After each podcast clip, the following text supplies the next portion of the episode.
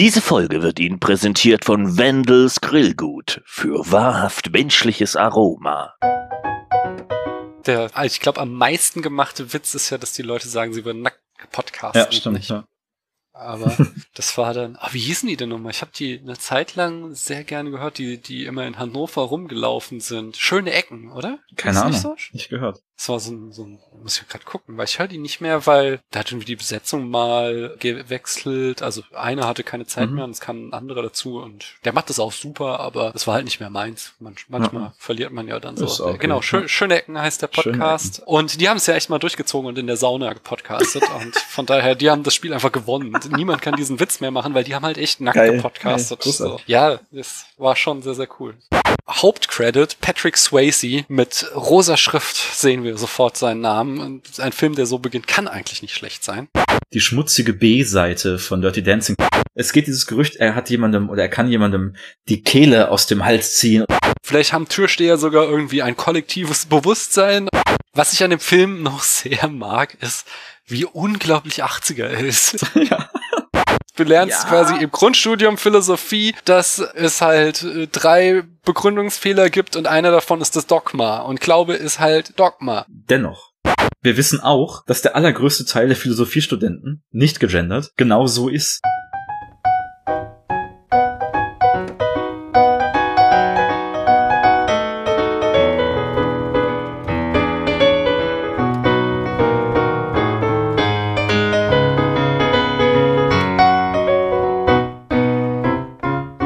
Hier ist Daniel. Ich sitze hier immer noch an einem Samstag. Es ist jetzt schon früher Abend. Hier ist es dunkel geworden, also noch dunkler, als es sowieso den ganzen Tag heute schon war. Ich glaube, es regnet auch immer noch. Ich glaube, es ist angekündigt, dass der Regen heute oder morgen in Schnee übergehen soll. Ich habe auch gehört, dass der Main schon über die Ufer getreten ist. Wenn nicht Corona wäre, dann hätte ich das äh, Spektakel immer auf meinem täglichen Weg zur Arbeit. Da fahre ich nämlich immer schön mit dem Fahrrad am Main entlang zur Arbeit. Aber jetzt sehe ich das nicht, weil ich den ganzen Tag im Homeoffice sitze und dieses Homeoffice, das versüße ich mir, indem ich mit, wie war das, mit wunderschönen Filmmenschen über wunderschöne Filme spreche und da frage ich natürlich, hallo du da drüben, wunderschöner Filmmensch, wer bist denn du? Du schmeißt da auch ein Kompliment um dich, ne? Äh, hier ist nochmal der Jan, Ed Zwangsdemokrat, und äh, ich gebe wiederum mein Bestes, ähm, ein bisschen tatsächliche Versüßung in diesen dunklen, äh, winterlichen äh, Samstag reinzutragen. Und ich kann dir sagen, der Main ist über die Ufer getreten. Bei euch ja. auch schon? Ja, also nicht stark, aber es gibt so eine, so eine, so eine matschige Zwischenwelt, die da normalerweise nicht ist. Ah. Äh, tatsächlich, ja.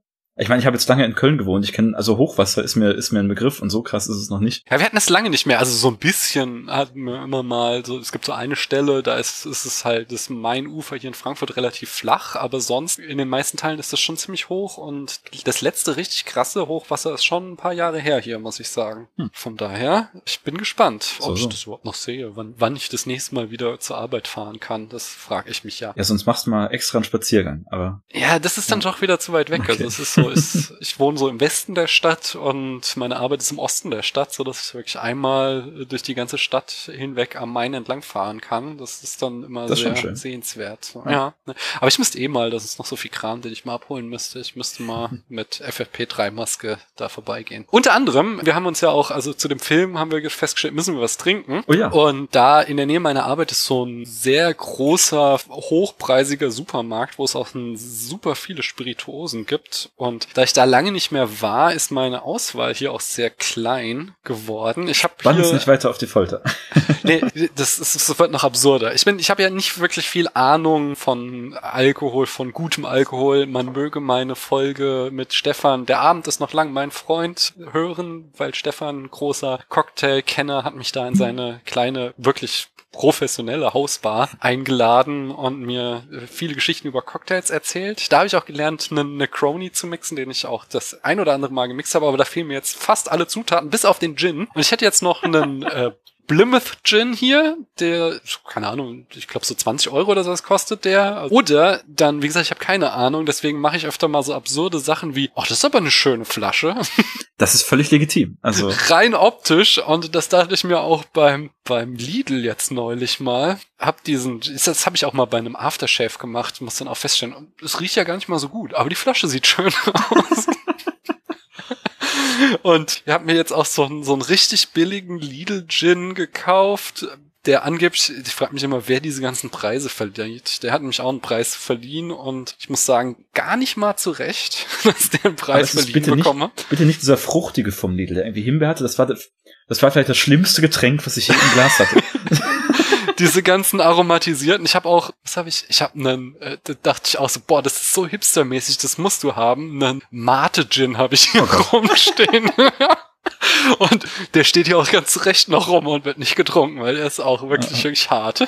Also abgesehen davon, dass man eigentlich einen Energy Drink verkosten müsste. Das hier ist hier so ein, so ein Try-Gin angeblich tatsächlich. Ja, dann hau mal rein. Creanals. Ja, ich, welchen soll ich jetzt nehmen? Den, von dem ich Ach weiß, so. er schmeckt, oder dem, von dem ich weiß, er schmeckt nicht? Was passt besser zu unserem Film? Also viele Leute nennen, nennen ja Good Bad. Wenn du es einen hättest, der, der eigentlich nicht schmeckt, aber wo du dich so reintrinken kannst, das wäre, ich weiß nicht. Aber dann fange ich da, ich kann ja? mich machen, ein, klein, ein kleines Glas okay, von ja. dem Plymouth Gin zum Warmwerden und dann trinke ich gleich noch ein kleines Glas von dem anderen, damit ich hier nicht unter den Tisch falle. Und denkst, was hast du genau? Leider nichts da, was mir nicht schmeckt. Ich bin ja, ne, also kein, auch kein Zech-Whisky oder so, den man für Gäste da hat. Äh, nichts deswegen. Ja, deswegen äh, bin ich auch beim Gin gelandet. Ich dachte, du hast das Thema Gin vorgegeben. Und ich lasse noch mehr Heimatgefühle aufkommen und habe mir den Sünner Dry Gin aus Köln gerade aus dem Regal gezogen. Mhm. Tolles Zeug. Also nicht, nicht nur wegen des Lokalpatriotismus, weil ich neben oder unweit der, der Brauerei Brennerei gewohnt habe lange, sondern es einfach ein geiler Gin ist. Der geht sowohl zum Mixen als auch pur, super, super straight, super Hammer. Also bisschen, bisschen, bisschen herber, sehr zitruslastig, kann was. Also Sünder Gin äh, geht immer. Die machen eh tolles Zeug. Also die haben sich echt, die haben ihre, also ne klassische Kölschmarke, haben über ihre Palette sehr weit aufgestellt in den letzten Jahren. Hammer. Aha, ja. Der, der Sünder Limoncello ist gottgleich. Und das sagen auch die ganzen Italiener da im Stadtteil. Ah, okay. Ja. Ich hatte mal eine harte äh, Limoncello-Phase, aber die habe ich, ich habe mich drüber trunken und ich kann es nicht mehr ertragen. Ich glaube, meine steht noch aus. Mit dem Sünder Limoncello ähm, bin ich, also Hammer, Hammer. Okay. Aber heute reden wir über einen Film und das ist schon der zweite, die zweite Folge, in der ich das mache. Ich werde uns in das Thema einführen, indem ich mich über das Jahr nähere, denn wie alles hier im Spätfilm habe ich mir das natürlich geklaut aus dem schönen äh, Podcast Unspoolt und wir befinden uns im Jahr 1989. Das breitblättrige Knabenkraut ist die Orchidee des Jahres. Pro7 beginnt seinen Sendebetrieb. Neu zugelassene Autos müssen einen Katalysator haben. Der Gameboy erscheint. Eine 4400 Jahre alte Mumie in der Cheops-Pyramide wird gefunden. Voyager 2 fliegt am Neptun vorbei. Reinhold Messner durchquert zu Fuß die Antarktis. Die Glaspyramide im Innenhof des Louvre wird eröffnet. Die erste Love Parade findet statt. Die Simpsons gehen auf Sendung. Steffi Graf und Boris Becker gewinnen beide Wimbledon. Der Öltanker Exxon Valdez läuft vor Alaska auf Grund und löst eine Ölpest aus. Die Hillsborough-Katastrophe im Hillsborough-Stadion in Sheffield passiert. Dabei brechen, also werden Fußballfans durch heranstürmende Massen von hinten am Zaun zerdrückt. 96 Menschen sterben, 730 hey. werden verletzt. Ja, deswegen gibt es seither keine Zäune mehr in englischen Fußballstadien. Das wusste ich zum Beispiel gar nicht. Ja, das Montrealer Protokoll über Stoffe, die zu einem Abbau der Ozonschicht führen, tritt in Kraft. George Bush Senior wird US-Präsident. Auch das noch. In Westerland, nee, in, in Westerland, das ist Autokorrektur, in West-Berlin. ich will zurück nach West-Berlin. In West-Berlin ziehen die Republikaner erstmals in ein deutsches Landesparlament ein. Ayatollah Khomeini ruft zur Ermordung von Salman Rushdie auf, wegen dessen Buch, die satanischen Verse. Er stirbt aber kurz darauf und Ali Khamenei wird sein Nachfolger. Der sowjetisch-afghanische Krieg endet mit dem Rückzug der Sowjetunion. Der japanische Kaiser Hirohito, der Japan in den Zweiten Weltkrieg geführt hatte, stirbt. Ungarn baut den eisernen Vorhang zu Österreich ab. Slobodan Milosevic wird Staatspräsident von Serbien. Berlin verhängt ein Tempolimit auf der Stadtautobahn von 100 km/h und ein Autokorso von 18.000 Fahrzeugen demonstriert dagegen. Das ist sowas Deutsches. Das ist unglaublich. Wenn ihr uns ein Tempolimit gibt, meine Güte. Das Massaker auf dem Platz des himmlischen Friedens in China findet statt. Die IRA verübt einen Anschlag in Osnabrück auf stationierte britische Truppen. Kevin Kühnert, Daniel Radcliffe und Taylor Swift werden geboren.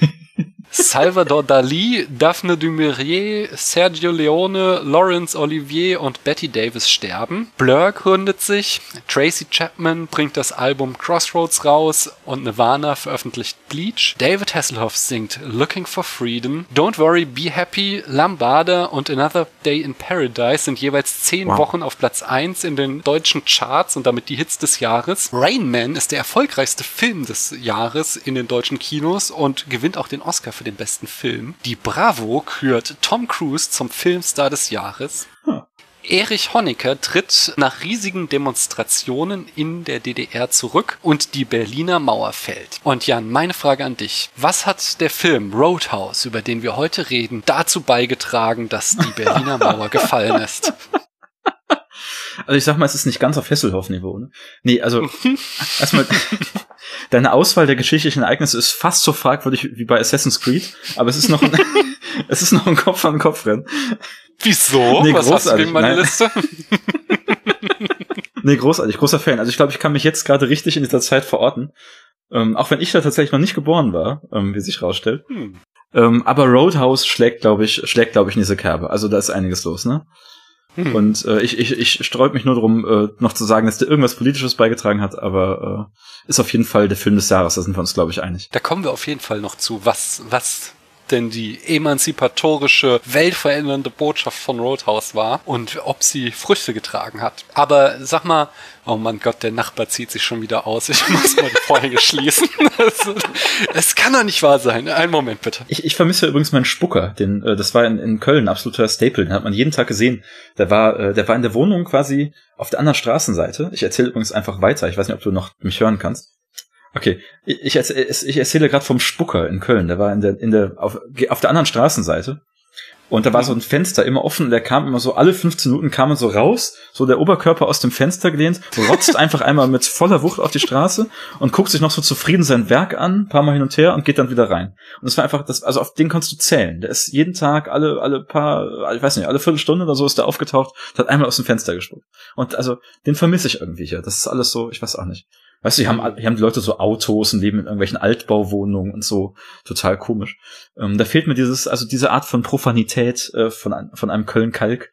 Ähm, Hm. die, die fehlt mir hier dann doch. Ja, Ah, das wirst du bestimmt noch entdecken. In Frankfurt gibt's den, ich weiß aber, ich habe ihn auch ewig nicht gesehen, den nackten Jörg. Das ist so ein Mann, der einfach immer nackt rumläuft und den kennt die ganze Stadt und da auch alle wissen, der ist harmlos, lässt auch die Polizei den in Ruhe. So beim Kindergarten meiner großen Tochter, die haben auch immer irgendwie freudig gerufen, wenn der nackte Jörg wieder an ihrem Kindergarten vorbeilief. Und naja, das ist irgendwie hier so die städtische Ikone. Und ich wette auch in Würzburg, was Das sowas finden. hier haben wir sowas.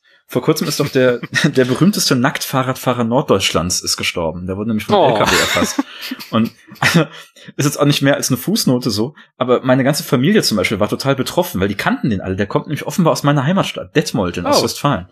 Okay. Ähm, und irgendwie alle kannten den, also alle schon, also die ganze Generation meiner Mutter, als die in der Schule waren, kannten den, weil der da immer vorfuhr irgendwie. Die waren total traurig, weil, weil der jetzt irgendwie gestorben. Also, ja, ich weiß auch nicht. Der hat es bis Hm. nach Hannover geschafft dann. Ja. Ich habe irgendwann mal gelernt, dass das große Hobby von Hermann Hesse Nacktwandern war. Und wenn du das einmal gehört hast, dann liest du seine Bücher auch ganz anders. Das passt sofort. Ja. Aber äh, Jan, erzähl uns doch mal, wie ist denn deine Geschichte mit Roadhouse und wie findest du den Film so? Also erstmal glaube ich, das ist ja unsere gemeinsame Geschichte, kann das sein? Hm. Also ich habe ihn damals, also der, der Kreis schließt sich, im Followberry geguckt als einen deiner Lieblingsfilme. Und ähm, wie sich rausstellt, ist es der absolut beste Film aller Zeiten. Und ähm, ich kam mir gestern in die, in die WG-Küche, hatte gerade den Film geguckt und sagte, Leute, ich habe den optimalen Film gesehen. Na, also jedenfalls, ich fand den total toll und du offenbar auch. Und umso weniger habe ich verstanden, warum du ihm zwei Sterne auf Letterbox gegeben hast. Und darüber, ja.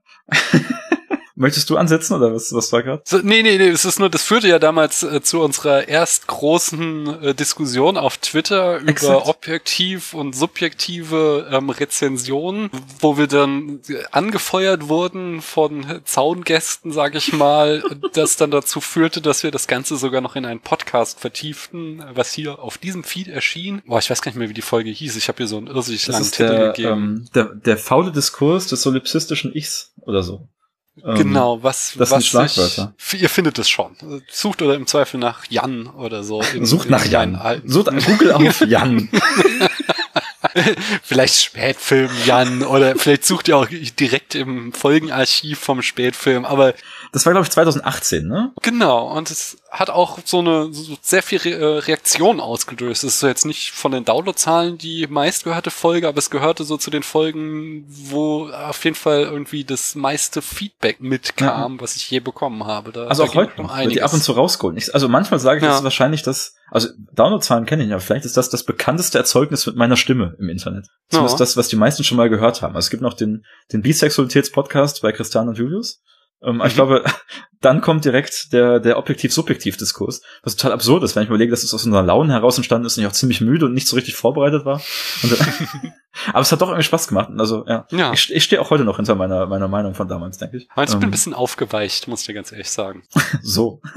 Aber das, ja, das machen wir heute nicht auch. Ist vielleicht nicht das Thema. Ich sag nochmal, also ich finde den Film auch gut. Wir werden noch uns mit It's So Bad, It's Good auseinandersetzen. Mhm. Ich glaube, da haben wir auch gegensätzliche Positionen. Ich bin gespannt, ob das so ist. Und meine Geschichte war, ich habe mal eine Zeit lang sehr fanatisch schon den Podcast Harmontown gehört von Dan Harmon, dem Showrunner von Community und äh, mittlerweile Rick and Morty. Und ich, ich war halt der weltgrößte Community-Fan. Ich habe diese Serie geliebt einfach. Und dann wurde Dan Harmon gefeuert und ich hörte, dass es eben diesen Podcast gibt, in dem er erzählt, warum er gefeuert wird. Und habe dann angefangen, diesen Podcast zu hören. Und dort erzählten sie irgendwann über diesen Film hier. Und sie schwärmten unglaublich davon. Und sie schwärmten davon, wie dieser Film offensichtlich glaubt, der neue äh, Citizen Kane zu sein, aber es irgendwie dabei so großartig scheitert. Und und sie, ich glaube, sie schwärmten auch von der wirklich sehr schönen Homoerotik in dem Film, die wirklich, also ich glaube, es gehört zu den ikonischsten Szenen, wie Patrick Swayze am Strand, äh, am Fluss oder am See ist das Tai Chi macht und der Bauer einfach äh, sich die Stirn wischen muss, weil es so hot ist. Ja, ja. und ja, ich, ich schätze diesen Film sehr. Er gehört auch zu meinen Lieblingsfilmen, auf jeden Fall. Er ist nicht mehr in deiner Top 4 bei Letterboxd, habe ich gesehen. Ja, aber nur, weil ich die durchwechsel und in okay. meiner Bio stehen dann alle Filme aufgelistet. Oh, das habe ich noch gar nicht wo gesehen. Wo ich sage, äh, also das sind meine Lieblingsfilme, weil vier sind einfach zu wenig. Nicht? Das ist wahr, das ist absolut wahr. Ich habe noch einen sehr schönen, prägnanten Satz gefunden, den ich nicht vorenthalten möchte, nämlich die Kritikerin Emily Stevens sagte, Roadhouse zu sehen ist ein bisschen wie das Sehen von Last Year in Marienbad, also letztes Jahr in Marienbad oder Synecdoche, New York. Und ich finde, da ist viel Wahres dran. Aber sie sagt nicht warum?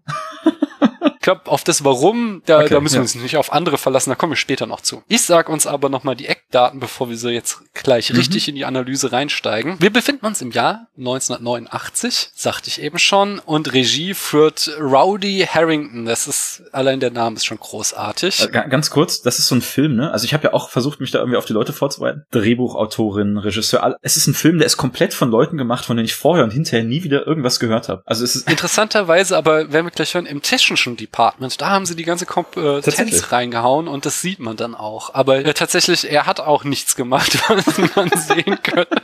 Also sein Debüt ist 1988, Jack's Back, dann kommt Roadhouse, dann kommt 92 Gladiator, aber das ist nicht der Gladiator, sondern ein Boxerfilm.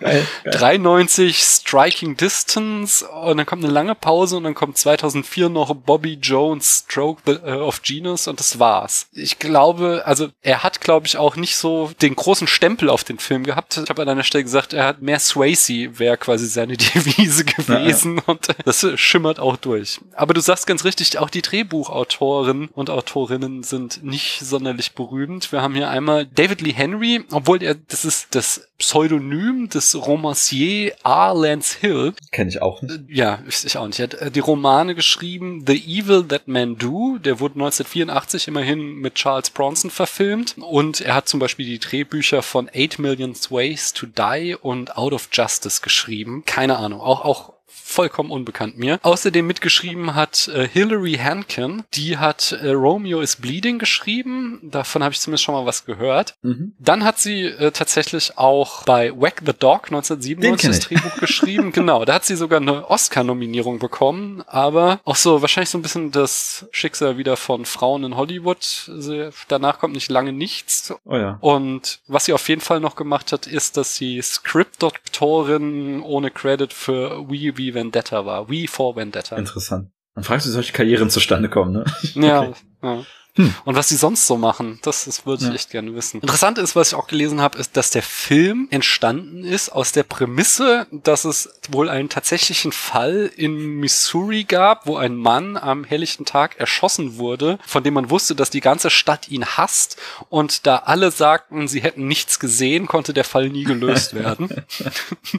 und das Konzept wurde halt hier aufgegriffen und darum ein Drehbuch gesponnen. Ist eine lose Adaption, aber ich verstehe, wo sie herkommen.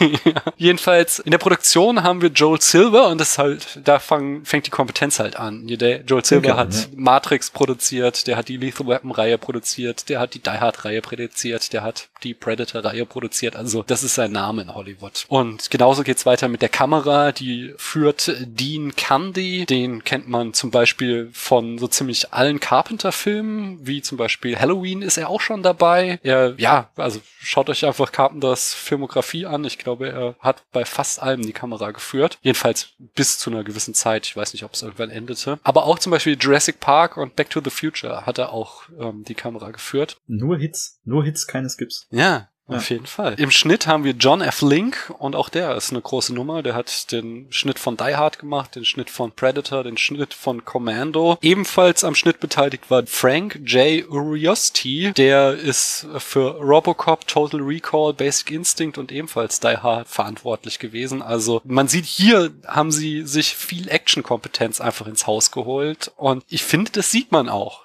auch da kommen wir gleich noch im Detail drauf, weil der Film ist durchaus kompetent gemacht. Und auch bei der Musik haben wir ein großes Kaliber, nämlich Michael Kamen, der hat zum Beispiel die Musik für Brazil, für Highlander, für Stirb langsam 2 und 3 und für äh, von deinem Lieblingsregisseur oder einer deiner Lieblingsregisseur, Event Horizon, hat er die äh, Musik geschrieben. Genauso für X-Men, den ersten, hat er auch die Musik geschrieben. Haben wir, haben wir, ich weiß nicht, ob wir im Vorgespräch oder in der letzten Folge schon darüber geredet haben. Jedenfalls un, nicht unerwähnt, wenn es um die Musik geht, sollte auch der Musiker Jeff Haley oder Healy, ich weiß nicht, wie man ihn ausspricht, Hammer-Typ, den höre ich jetzt rauf und runter, ne? Also die, die ganze genau. Musik, die aus dem Film, auch sonst, den höre ich jetzt total für mich entdeckt. Super Typ. Spielt ja. ein bisschen sich selbst in dem Film. ja. ist so der Haus- und Hofmusiker da, ne? Ja. ja. Hammer. Er sieht auch so ein bisschen aus, als hätte er nicht irgendwie großartig sich in die Maske gesetzt, sondern als wäre er einfach so, wie er immer rumläuft, auf die Bühne da gelaufen, hätte sich da hingesetzt, seine Gitarre gespielt und seinen Blues-Rock gesungen oder Country Blues, sowas. Ja, das ist interessant. Ich habe es auch gelesen, total tragisches Schicksal. Er ist ein blinder Sänger und Gitarrist, der so auf so eine ganz ikonische Art und Weise Gitarre gespielt hat, indem sie vor ihm lag immer. So. Ich dachte, er spielt einfach so wie so, so Dobros oder Resonator-Gitarren, die man ja immer so spielt, ne? Aber er macht das auch mit ganz, also mit allen Instrumenten einfach, ja. Ja, der ist im Alter von einem Jahr an Krebs erkrankt und dadurch erblindet und hat sein Leben lang gegen diesen Krebs gekämpft und mit 40 ist er dann daran erliegen, weil äh, der Krebs zu viele Metastasen gebildet hatte. Also wirklich ein hartes Schicksal. Der Arme, so ein geiler Musiker. Ja. ja, stimmt. In der Besetzung haben wir natürlich als Hauptcredit Patrick Swayze mit rosa Schrift sehen wir sofort seinen Namen. Und ein Film, der so beginnt, kann eigentlich nicht schlecht sein. Ich sag mal, ich hatte auch lange das Poster. Das ist, also gibt so ein, so, so, so ein ganz starkes Poster, wo so in pinker Neonschrift auf schwarzem Grund dieser Schriftzug ist. Hatte ich lange bei mir im Flur in Köln, ja. Ja, ist, ja. also die Ikonografie ist der Hammer. Hammer. Ja. Sehr 80er auch. ja, auf jeden. Patrick Swayzes Durchbruch war die Serie Fackeln im Sturm 85 und 86 und sein großer Hit war dann Dirty Dancing 1987 und interessant ist, dass Roadhouse der erste Film war, den er nach Dirty Dancing drehte. Also es sind zwar noch Filme, wenn man sich die Filmografie anschaut, nach Dirty Dancing erschienen, aber die hat er schon gedreht, ohne zu wissen, dass er jetzt ein Weltstar ist. Und Roadhouse war wirklich dann das Projekt, wo er sagte, okay, das ist der gute Anschlussfilm. Ist eine interessante Wahl auf jeden Fall. Ich finde auch interessant, also da kämen wir auch später noch drauf, aber die Verbindung ist ja noch, ist ja richtig stark, ne? Also Roadhouse bildet sich auch sehr viel drauf ein, so ein bisschen die schmutzige B-Seite von Dirty Dancing zu sein, ne? Es gibt ja auch diese Tagline auf dem, auf den Plakaten mit The Dancing's over, now it gets dirty. Weißt mhm. du, also es ist, es spielt sehr, es kommen auch teilweise dieselben Songs im Soundtrack ja vor, die dann da so im Radio kurz angespielt werden und so. Es, er bildet mhm. sich sehr viel darauf ein, auf den Schultern von Dirty Dancing zu stehen, aber so irgendwie die schmutzige Variante zu machen. Finde ich auch interessant für so ein, ne, derivatives Werk oder oder wie auch immer. Also Mhm. die Verbindung so zu schaffen. Na, bekannt ist Patrick Swayze auf jeden Fall noch für Ghost, Nachricht von Sam aus Oh dem ja. Jahr 1990. Äh, Gefährliche Brandung von 1991. Point Break gab es auch neulich eine Folge in äh, Keanu, Keanu Reloaded, Reloaded, zu. Hammer. Genau, hört rein. Dann, äh, er hat weiter Filme gemacht, aber wirklich so B- und C-Movies und so das Einzige, was da noch raussticht, ist 2001 Donnie Darko, wo er mitspielt. Wobei ich mal, das war noch in den 90ern, ein Interview mit ihm gehört habe und äh, da fand ich das, also der war so eine sehr relaxte Persönlichkeit. Der sagte damals, du, ich habe in den 80ern und frühen 90ern so viel Kohle verdient, ich habe es einfach nicht mehr nötig, Filme zu drehen. Ich mache jetzt noch hin und wieder halt irgendeinen Scheiß, der mir Spaß macht, aber sonst genieße ich einfach mein Geld. So, das war so sein. Äh, von daher, er hat so nicht irgendwie einen Karriereknick erlitten, sondern er hat das einfach selbst gewählt und fand ich sehr sympathisch. Swayze, ne? Ja. Ja, er hat auch, als Musiker war er auch am Start. Sein größter Hit war ohne Zweifel äh, She's Like the Wind aus dem Soundtrack von Dirty Dancing. Der ging überall hoch in die Charts rein, 1987. Hier auf dem Soundtrack singt er auch einige Nummern selbst, ne? Das- Genau, Ja. hier war Raising Heaven auf jeden Fall Ja, der ja. größte Hit von diesem Soundtrack. Und was ich auch noch gehört habe, ist, er hat natürlich alle seine Stunts selbst gemacht, wie alle Schauspieler hier in dem Film. Das war teilweise so hart, dass er wirklich von oben bis unten mit blauen Flecken übersehen war. Und so war er eigentlich gecastet für Predator 2 und musste dann äh, den Film ablehnen, weil er sich so zerschunden hatte, dass er erstmal quasi in Reha gehen musste oder zumindest sich vom Dreh vom Roadhouse erholen musste und deswegen Predator 2 nicht drehen konnte. Das ist noch Einsatz. Oh Mann. Ja, das ist schon ganz schön geil. Ach ja, Patrick Swayze. Er ist mittlerweile auch schon gestorben, auch Krebs, glaube ich. Tja, leider, Schon leider. eine Weile, ja. Hm. Ja, die weibliche Hauptrolle, Doc, wird von Kelly Lynch gespielt. Sie könnte man aus Cocktail kennen, Spätfilm berichtete, aus dem Jahr 1988. Mit einer ähnlichen Ikonografie manchmal.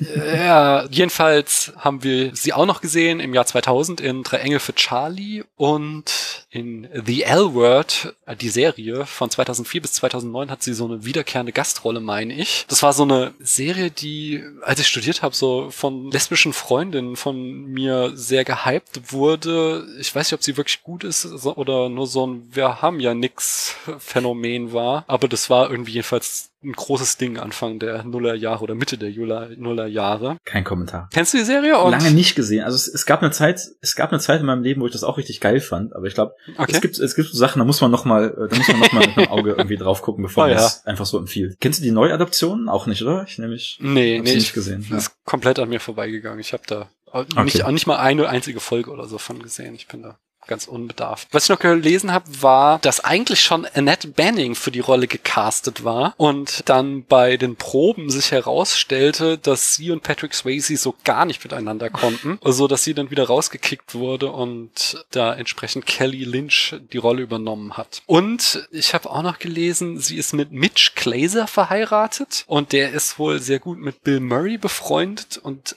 so eine dieser typischen Bill Murray-Mythen angeblich ruft Bill Murray jedes Mal Bill Glazer an, wenn Roadhouse im Fernsehen läuft und sagt, hey, deine Frau und Patrick Swayze treiben es gerade wieder im Fernsehen. Ich weiß nicht, ob das Bill Murray sympathischer macht. Aber typischer Bill Murray, sagst du richtig. Ja, auf jeden Fall. Ja, ich, ich traue es ihm auf jeden Fall zu, dass er den Scheiß macht. Das, das ist das Problem, ja. Naja. Und wir haben dann weiterhin noch Sam Elliott als Wade Garrett mit den schönsten grauen Haaren, die man haben Sam kann. Elliott, Alter. Sam Elliott. Ich sterbe für Sam Elliott. Ja. Ich möchte, ich möchte bitte diese Haare mal haben. Das ist, das sieht so gut aus einfach. Und die Stimme dazu. Hammer. ja, ja, das ist Schnurrbart. Schon. Der war schon 1969 bei Butch Cassidy and the Sundance Kid am Start. Der beste Film aller nicht. Zeiten übrigens. Ja, Ja. ja. Äh, In den 70ern hat er bei Mission Impossible der Serie mitgespielt und berühmt ist er natürlich für seinen Erzähler in Big Lebowski 1998 und äh, 2018 war er außerdem in A Star is Born und jede Menge andere Sachen. Das war jetzt nur eine kleine Auswahl. Außerdem haben wir noch als Bösewicht Ben Gassara, Brad Weasley ist sein Name. Dachte Wesley. Br genau, Brad Wesley. McAvoy. Der war schon 1959 bei Anatomie eines Mordes am Start. Auch er ist 98 in Big Lebowski zu sehen. 99 in The Thomas Crown Affair tritt er auf oder 2003 in Dogville könnte man ihn gesehen haben. Ähm, ich habe das Budget herausgefunden. Es waren 15 Millionen, wovon ich mit Freude feststellen konnte, allein eine halbe Million auf die Monster Truck Szene ging. Und es war einen Podcast wert. mit Jon gehört, der, der das, also mit dem Kerl gehört, der diesen Monster Truck gefahren ist. Oh, und der hat wow. erzählt, was für eine, was für eine geile Erfahrung das war und steuert sich total anders, als man denkt. Und das hat irgendwie, mhm. alle waren nervös, weil es war halt die teuerste Szene. Ja, mehr habe ich auch nicht rausziehen können aus dem Interview. er war gar nicht mal so erfolgreich, der Film. Er hat 30 Millionen eingespielt. Oh, das geht aber. Ja, aber wenn man bedenkt, dass äh, auf die 15 Millionen noch ein Werbebudget kommt, was okay. bei dem Film vielleicht nicht ganz das Doppelte ist, man sagt zwar immer so das Doppelte, aber ich kann mir vorstellen, dass es jetzt nicht die mega große Produktion war, so dass es vielleicht ein bisschen niedriger war. Nichtsdestotrotz, der hat sich halt so in den Jahren zu so einem Kultfilm gesteigert, so dass der auf jeden Fall über Video und Streaming im Laufe der Jahre sein Geld sowas von eingespielt hat. Das äh, ja, dürfte gesichert sein. Und Abschließend noch das Genre. Wir befinden uns irgendwo zwischen Action, Fantasy und Western. Was keine steile und kontroverse These ist, haben wir rausgefunden. Nein. Weil genau. wir uns das beide unabhängig voneinander notiert haben. das ist korrekt. Und Jan, erzähl du uns doch mal bitte die Handlung in fünf Sätzen. Ah, ich war natürlich, ich hätte damit rechnen können, dass die Frage kommt, hab nichts vorbereitet, aber gerade versucht ein bisschen zusammenzuschustern. Okay, ich versuche zu rekonstruieren, die Handlung ist nicht so komplex. Spoiler. ähm, also, Patrick Swayze Dalton ist Star-Rausschmeißer, ja. Das ist, das ist sein Job. Er ist Türsteher, Rauschmeißer. Und er wird angeheuert, um äh, eine runtergekommene Kneipe, das Double Deuce in Jasper, Missouri, auf Vordermann zu bringen. Da ist halt so ganz viel, ne? Da fliegen die Bierflaschen und die Messer nur so durch die Gegend. Ähm, er geht also nach Jasper, Missouri, zieht da in dieses geile Loft über der, äh, dieses Apartment über der Scheune. Und er macht sich dann in der Stadt halt ganz viele Freunde und Feinde. Er verliebt sich dann in seine Ärztin, die ihn wieder zusammenflickt. Er trifft seine Mentorenfigur wieder und er fährt ganz schnell, er gerät ganz schnell an äh, an diesen Brad Wesley, der eben dieser reiche Magnat ist, der das ganze, das ganze Dorf, die ganze Kleinstadt terrorisiert und ausbeutet und bedroht. Und diese Lage spitzt sich nach und nach zu. Es gibt mehrere Übergriffe von ihm gegenüber kleineren äh, Dorfbewohnern und so weiter. Am Ende gibt es einen großen finalen Showdown, in dem Dalton dann nicht nur seine eigene dunkle Vergangenheit äh, konfrontieren muss, sondern an der Seite der ausgebeuteten Stadtbewohner in der Villa von Wesley ihm gegenübersteht. Und das ist es grob, oder? Sehr schön. Und ich glaube, da merkt man schon. Also ich, ich will jetzt auch nicht deine Planung kaputt machen, aber wenn man das so hört, das ist ein Western, oder? Das ist, hm. das ist die eins, also ein, ein standardmäßigeren Western kannst du kaum designen. Fremder Held, Westernheld, Revolverheld kommt in die Stadt, und sorgt dafür Recht und Ordnung, denn er ist auf der Seite des Volkes und nicht des Ausbeuters und am Ende schießen sie ihn um. Und es gibt ein Duell. So was, das, also mehr Western geht nicht. Und ich glaube, deswegen haben uns das auch beide notiert. Genau, es ist ja. sogar noch so dieses Subgenre des Smalltown Western. Genau, also, ja. Es gibt ja verschiedene Western-Arten und dieses, dieses kleine Stadt wird auch terrorisiert und dann kommt der Fremde, der auch nur einen Namen hat. Also er hat Dalton ist weder Vor- noch Nachname, er ist einfach Stimmt. nur Dalton. Das ist auch typisch Western. Ähm, er hat auch so diese dunkle Vergangenheit, die du schon erwähntest. Das, das ist auch äh, idealer Western-Trope. Ja. Auch fand ich schön dieses, dass er die ganze Nacht über schwarzen Kaffee trinkt und erstmal morgens aufsteht und eine Kippe so cool, raucht. Nur am Rauchen, ja. Überhaupt, also er als Figur, ja. Ja, du hast vollkommen recht. Das, vom Genre sind wir hier definitiv in einem, in einem modernen Western drin. Ich hatte mir das, ne, ich habe mich gefragt, warum in meinen Notizen von damals so stand, es sei voll Westernmäßig. Da habe ich noch mal, also es wird sofort klar, weißt du, dieses Setting auch, also dieser Gemischtwarenhändler, das kannst du eins zu eins so in, in den Western ja. setzen, ne? Der, also dann verkloppt der Gebrauchtwarenhändler halt Pferde von mir aus oder so. Aber man sieht das genau das. Und es macht ja auch Spaß. Also man denkt bei Adaption eines Western ins andere Setting immer so an Space Western oder so. Aber man denkt nicht daran, das irgendwie im Türsteher-Milieu spielen zu lassen. Und auch die, auch die Idee, dass er Star-Türsteher ist. Ne? So er ist der geilste Rauschmeister im Land. Das lass uns doch mal kurz nochmal, ähm, ich würde zwei Schritte an dieser Stelle ja, nochmal zurück machen, weil so über die Fantasy, nee, ach Quatsch, über die Fantasy-These, da müssen wir jetzt gleich mal nochmal mhm. ausführlicher sprechen. Erst da habe ich noch, noch Hot Takes. Sehr schön. Ich möchte erst noch über die erste Szene nochmal sprechen, mhm. weil die macht einfach schon sofort klar, was wir hier sehen werden. Der Film beginnt mit, den mit dem Shot auf den Hintern einer Frau. Tatsächlich. Der, aber, ja. ja, das ist wirklich das erste Bild. Dieser Frau, Frau folgen wir dann in den Club rein, sehen da alle möglichen Sachen in diesem Club und landen am Ende auf Patrick Swayze. Und dann, also, das ist schon so, fantastisch einfach, was dann passiert. Dann sieht man ein Pärchen, ein Mann legt einen 100-Dollar-Schein auf einen Tisch, eine Frau sticht aus irgendeinem Grund mit einem Messer in den 100-Dollar-Schein, woraufhin der Mann die Frau umstößt, sie umfällt, was dazu führt, dass auf Kommando die komplette Kneipe anfängt sich zu prügeln und Patrick Swayze das dann halt ganz professionell schlichtet und du hast halt einfach ohne Scheiß, man kann es nicht besser machen, in einer ersten Szene zu etablieren, worum es hier geht. Und er macht es einfach sofort klar. Das da läuft doch hier Dings, ähm, hier Crusados oder wie sie heißen, das sind das sind die, die auch in From Dusk Till Dawn die Band spielen. Genau, genau, ähm, genau. Total geil.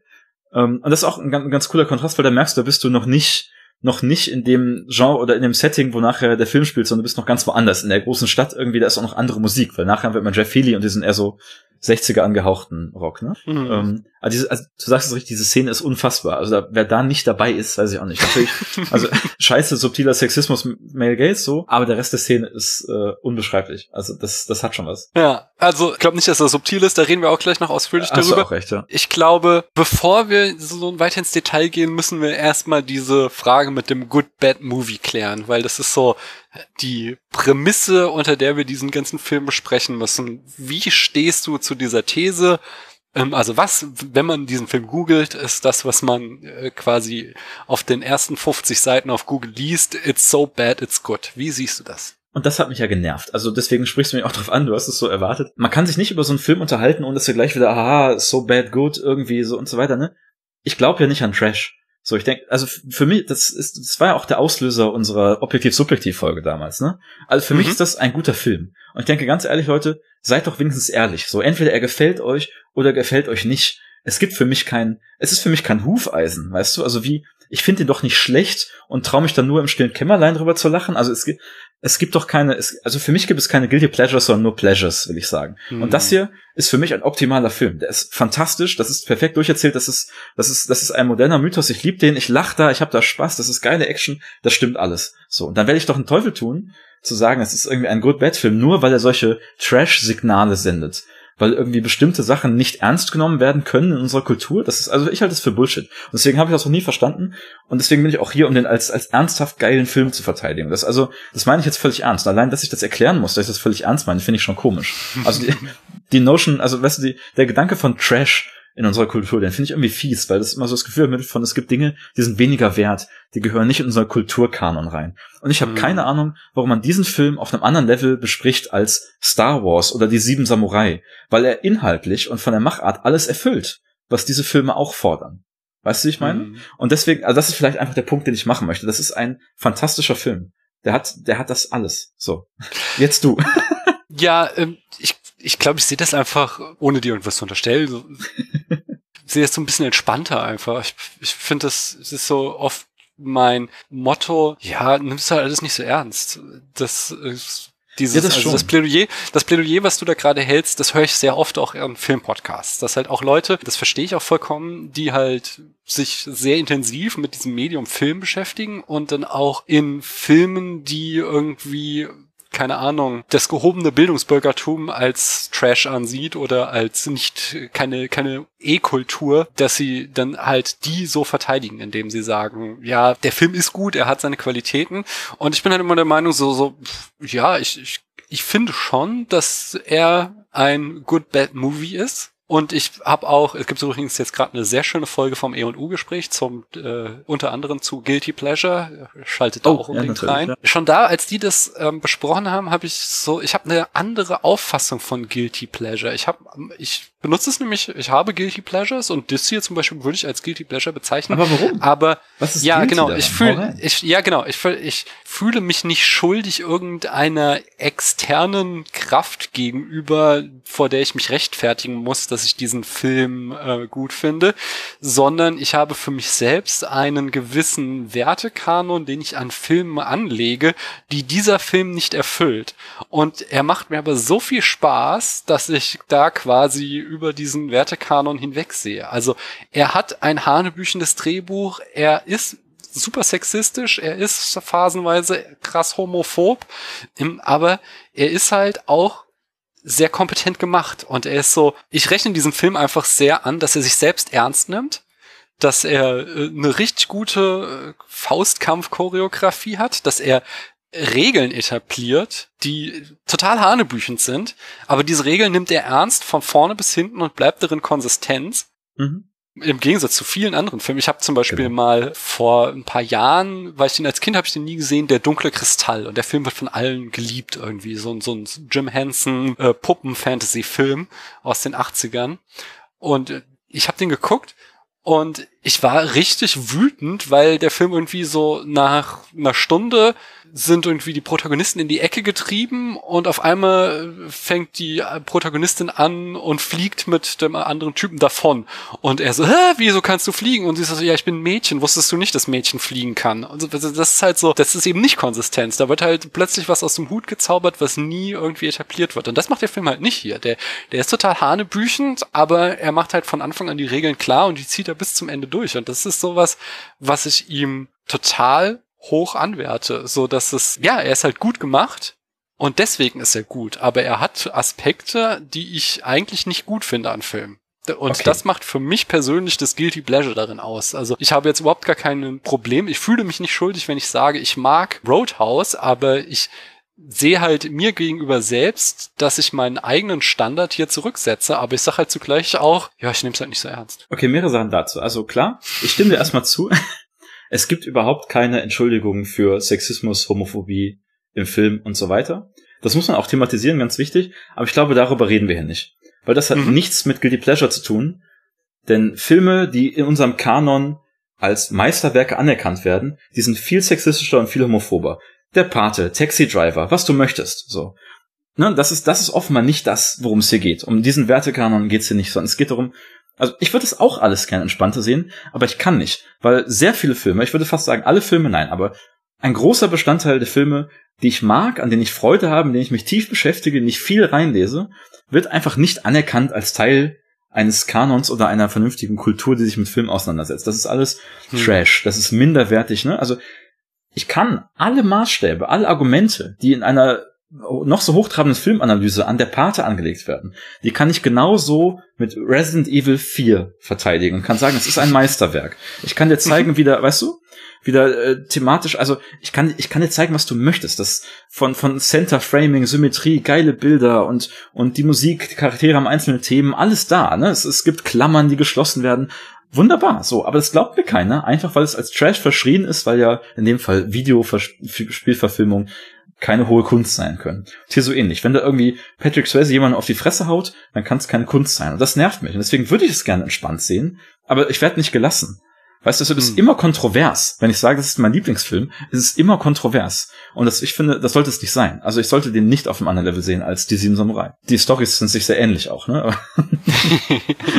ja, das kann ich verstehen. Also mir ist es tatsächlich einfach egal, was Leute dann denken, wenn ich sage. Und, und aber ich kann, kann, kann deinen Zorn verstehen es ist ein halt Problem dafür. in unserer Kultur, Popkultur. Also das ist, mehr will ich auch gar nicht sagen. Ja. Ich verstehe es auch vollkommen. Ich habe, ich habe zum Beispiel, ich versuche mich aus jeder ähm, Star Wars Diskussion rauszuhalten, weil das ist so anstrengend einfach. Und manchmal passiert es mir wieder, dass ich auf, also ich habe zum Beispiel irgendwie vor einem halben Jahr oder so oder einem Jahr mal den Fehler gemacht, nochmal zu sagen, dass ich Episode 8 gut finde. Das ist der beste Film aller Zeiten, das tut mir leid. ja, ich finde ihn halt auch echt gut, also weil es einfach ein guter Film ist, was halt meiner Meinung nach viele Star Wars Filme nicht sind. Und Absolut. Äh, dafür habe ich aber auch so viel Hass geerntet und Leute, die mir jahrelang gefolgt sind, haben mir entfolgt und so und das ich dachte so, ah, das ist mir halt alles nicht wert. Weißt du, das ist mir egal. Das ja, ist so, Klima doch ich nehme es halt alles nicht so ernst. Es wäre doch besser, ein Klima zu haben, wo du das äußern kannst, wo du nicht zweimal ja, verlieren musst, ob es daraus acht ein geiler Film ist, ob du das öffentlich sagen kannst. Ich meine, wir sind dann noch die Spitze des Eisbergs, weil wir sind weiße privilegierte Cis-Dudes so. Wir können ja, einfach sagen. Auf jeden so. Fall. Also ne, für uns ist die Anfechtung noch mal niedriger. Ich finde, man sollte da gerade für eine Kultur kämpfen, der das viel offener ist. Eben nicht, ne, wir hatten ja. eben Aristoteles, äh, nicht sich von diesem Kulturkanon irgendwie blenden lässt. Der sagt nur, Drama ist irgendwie mhm. das Ding, ne? Und das finde ich gerade an so einem ja. Film sehr beispielhaft, weil sich niemand traut, den irgendwie als geilen Film zu bezeichnen, sondern nur als Good Bad. Ich meine, weißt du, auch die Argumente, die da kommen, also ich rede mich jetzt schon wieder in Rage, ne? Aber zum Beispiel, einer der Hauptkritikpunkte an dem Film ist ja quasi das Overacting. Er war ja auch irgendwie, alle Schauspieler waren nominiert für irgendwie die Goldene Himbeere und so weiter, ne? Also, ja, die kann man auch nicht ernst nehmen. Ganz ehrlich, Acting ist das, was man daraus macht. Im Theater. Also ganz viele Leute, die vom Theater zum Film kommen, die werden dir sagen, dass sie am Anfang gescholten werden, weil sie zu sehr overacten. Und im Prinzip ist es ja, weißt du, ist es nicht mehr als das. Verschiedene Hm. Medien erfordern verschiedene Grade oder verschiedene, verschiedene Stile von Schauspiel. Und verschiedene Filme erfordern das auch. Also ein Stummfilm zum Beispiel, um das ganz krasse Beispiel zu nehmen, hat, arbeitet ganz anders mit Mimik und Gestik zum Beispiel. Ne? Und verschiedene Genres arbeiten auch mit unterschiedlichem Schauspiel. Und eine gute Schauspielerin muss sich darauf einlassen. Und wenn ein Film wie Roadhouse ein bestimmtes Schauspiel erfordert, dann finde ich das auch nicht peinlich oder overacted. Sondern ich finde es genau wichtig, richtig und wichtig, dass Patrick Swayze besonders cool seine Zigarette irgendwo ausdrückt. Das gehört zur Rolle. Das ist ein Western. Im Western Ja. haben die es auch nicht anders gemacht. Ne? Und dann finde ich es gerade noch bemerkenswert, dass es hier so gut gemacht ist. Das ist kein Kennzeichen des Good, Bad, Guilty Pleasure Films für mich. Mhm. Ja, ich glaube, du hast äh, das vorhin schon angedeutet. Wir sind da eigentlich nicht weit auseinander. Ich Ja, sehe das ja. alles ganz genauso. Ich habe einfach ein anderes Vokabular, würde ich sagen. Und aber im Grunde sage ich auch, das ist ein guter Film. Er hat so P Punkte, die sehe ich als problematisch an. Aber in dem, was er macht, ist einfach so gut, dass auch diese Punkte, die mich ein bisschen stören, dahinter verblassen einfach. Und Das freut mich zu hören. genau. Jetzt, wo wir das geklärt haben, erzähl uns mal bitte, warum der Film Fantasy ist. Okay, Western haben wir jetzt ein Häkchen dran, ne? Genau, also, Also ich finde, ja. das ist einfach unproblematisch. Western, klar, das ist ein moderner Western. Das ist so wie Drive ein moderner Western, das ist auch das hier ein moderner Ich meine, der, Western. der letzte Punkt auf meiner Westernliste ist natürlich noch Sam Elliott, ne? Der, also wie du sagst schon, Butch Cassidy ist ja drin, Tombstone ist ja drin, in Lebowski spielt er äh, einen Westernhelden, in The Hero jetzt Ja. vor ein paar Jahren West, also der ist so der prototypische Cowboy irgendwie, wenn du, Mm. also wenn, genau, wenn du, wenn du Clint Eastwood nicht kriegen kannst, dann nimmst du, dann nimmst du Sam Elliott so gewissermaßen. Und Sam Elliott hat schönere Haare. Ich liebe Sam, Sam Elliott hat alles schöner, also Sam Elliott ist einfach der schönste Mensch, das tut mir leid. Hast du ihn, ah, hast du ihn in, in Also Dings, der äh, junge, der junge Clint Eastwood, der sah schon verdammt heiß aus. Der war schon sexy, aber sagen. vielleicht macht ja. auch da die politische Einstellung. Ja, ich weiß nicht. Also ja, ähm, verstehe kennst ich. du äh, Sam Elliott in Grace and Frankie? Also Grace and Frankie, geile Serie, wo so, so alle alternden Schauspieler nochmal noch mal auftreten. Hab ich nie dürfen. gesehen, nee. Also ist total witzig, weil halt die, also die beiden Hauptfiguren sind halt so im Dating-Game und immer wenn sie jemanden neuen kennen, dann ist es halt ein Cameo von irgendeinem alternden Hollywood-Schauspieler. Total großartig. und da, also Sam Elliott immer noch fantastisch, super sexy. Egal. So, das war, das war das, der Themenkomplex Western, nicht wahr? Mhm. Dann machen wir jetzt den Themenkomplex Fantasy und ich möchte am Anfang, ich möchte direkt am Anfang nochmal, noch mal Christopher grüßen, mit dem ich neulich diese Fantasy-Diskussion hatte und wir uns überlegt haben, was eigentlich Fantasy ist. Also erstmal, wenn wir uns einfach nur annähern, dann hat der Film ja übernatürliche Elemente, sag ich mal. Also Ja? es gibt dieses Element, wo am Anfang so, also überhaupt erstmal, dass er eine Art von legendärem Superheld ist. Weißt du, er könnte auch Ritter oder Samurai sein, das haben wir schon geklärt. Mhm. Und er, er hat eben die Fähigkeit, oder es ist, es geht dieses Gerücht, er hat jemandem oder er kann jemandem die Kehle aus dem Hals ziehen oder so. Also, ne, das ist, das ist einfach so, ein- so ein Spezial-Move, so ein übernatürliches Element offenbar, den er drauf hat. Das aber, wie du sagst, die Geschichte total als solches anerkennt. Und das ohne jetzt große, Es geht noch Ja? weiter. Also ich möchte noch sogar noch einen Schritt weiter. Allein schon die Tatsache, dass er weltberühmt ist, Ja, ja. ist halt in einem 1989 total mysteriös. Wie funktioniert das? Weil es gab noch kein Internet. Gibt es eine Türsteher-Rangliste? Gibt es irgendwie das Türsteher-Magazin, so, wo drin äh, die besten Türsteher aufgelistet werden? Vielleicht haben Türsteher sogar irgendwie ein kollektives Bewusstsein oder irgend sowas. Also, also es gab halt einfach noch die das ernst, Möglichkeiten, sich auszutauschen. Ja, ja, genau, das meine ich halt. Es ist so, er klärt das ja auch nie auf, sondern es wird einfach als gegeben angenommen, er ist der berühmteste, weltbeste Türsteher, außer vielleicht noch Wade Garrett, der Türsteher-Legende, der Mentor, Mentor. was ja auch so ein typisches Fantasy-Element ist, ähm, Okay, okay, was da dann- mit reingebracht werden. dann gehen wir zwei. Ich mache dann direkt die, das große Fass auf, klar? Also anderes Ja. Fantasy-Element ist diese Heldenreise. Es ist, es ist ein Mythos. Dieser Film erzählt Mythologie, genauso wie Star Wars oder die Sieben Samurai. Das sind die beiden Beispiele, die ich mich für die Sendung festgelegt habe zu bringen. Genau das machen. Es ist ein Monomythos im Campbellschen Sinne. Irgendwie kann man alles googeln so. Und jetzt gehe ich noch einen Schritt weiter und sag dir, das ist nicht nur Fantasy, sondern es ist ein besonderes Sub Subgenre von Fantasy. Das ist ein Superheldenfilm. Und auch das will ich jetzt gerne, ne, da sind wir mit der Weltberühmtheit schon fast genau dabei. Auch da, also, das basiert auch mit dem Gespräch mit Christopher, auf dem Gespräch mit Christopher, was ich neulich hatte, wo wir dann am Ende gesagt haben, ja, äh, alles Mögliche ist Superheldenfilm, aber dazu gleich. Also, ich frage dich zum Beispiel, ne, was ist der Unterschied zwischen einem Superheldenfilm und sowas wie Stirb langsam? Weil ich meine, da hast du auch eine sehr kompetente Hauptfigur, die Dinge tun kann, die sonst niemand tun kann.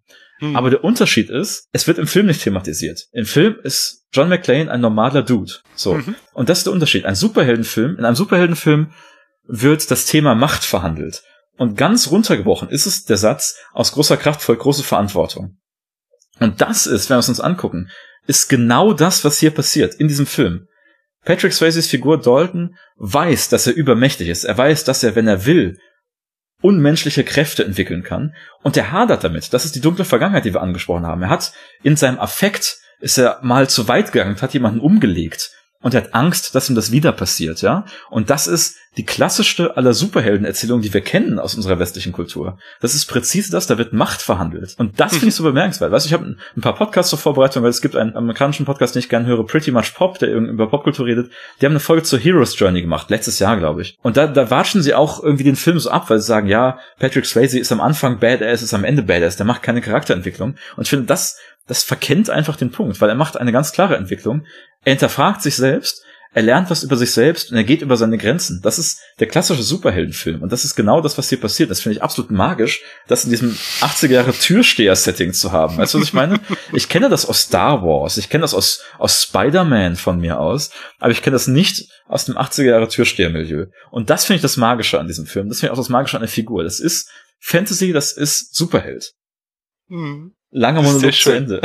Nein, das ist super. Das ist, ich liebe dieses Plädoyer, auf jeden Fall. Das ist ganz, ganz toll. Ich habe das viel basaler verstanden als Fantasy eben, dass der Film in einer Welt spielt, die es nicht gibt und ich habe auch in einer Stelle gelesen, das ist quasi wie True Blood. Und True Blood hatte so den Aufhänger, das ist das echte Leben, nur dass es Vampire gibt. Und dieser Film ist, es ist das echte mhm. Leben, nur dass ja. es eine Welt ist, in der eben mal Clubmanager aus Missouri durchs halbe Land fliegen, um den weltbesten Türsteher für sich zu engagieren. Übrigens, auch, auch, auch sein Gehalt ist halt Fantasy, ist finde so super. Er kriegt 5000 Dollar Vorschuss und 500 Dollar pro Nacht. Das heißt, er läuft er locker mal mit 10.000 Dollar im Monat raus, zahlt übrigens 100 Dollar Miete. Wow, ich sollte Türsteher werden. Auf jeden, zumindest in der Welt. Und ich finde es eine schöne Fantasy-Welt. Also, ne, einfach sich ja. zu überlegen, Türsteher sind Stars, der Rest ist gleich. Also.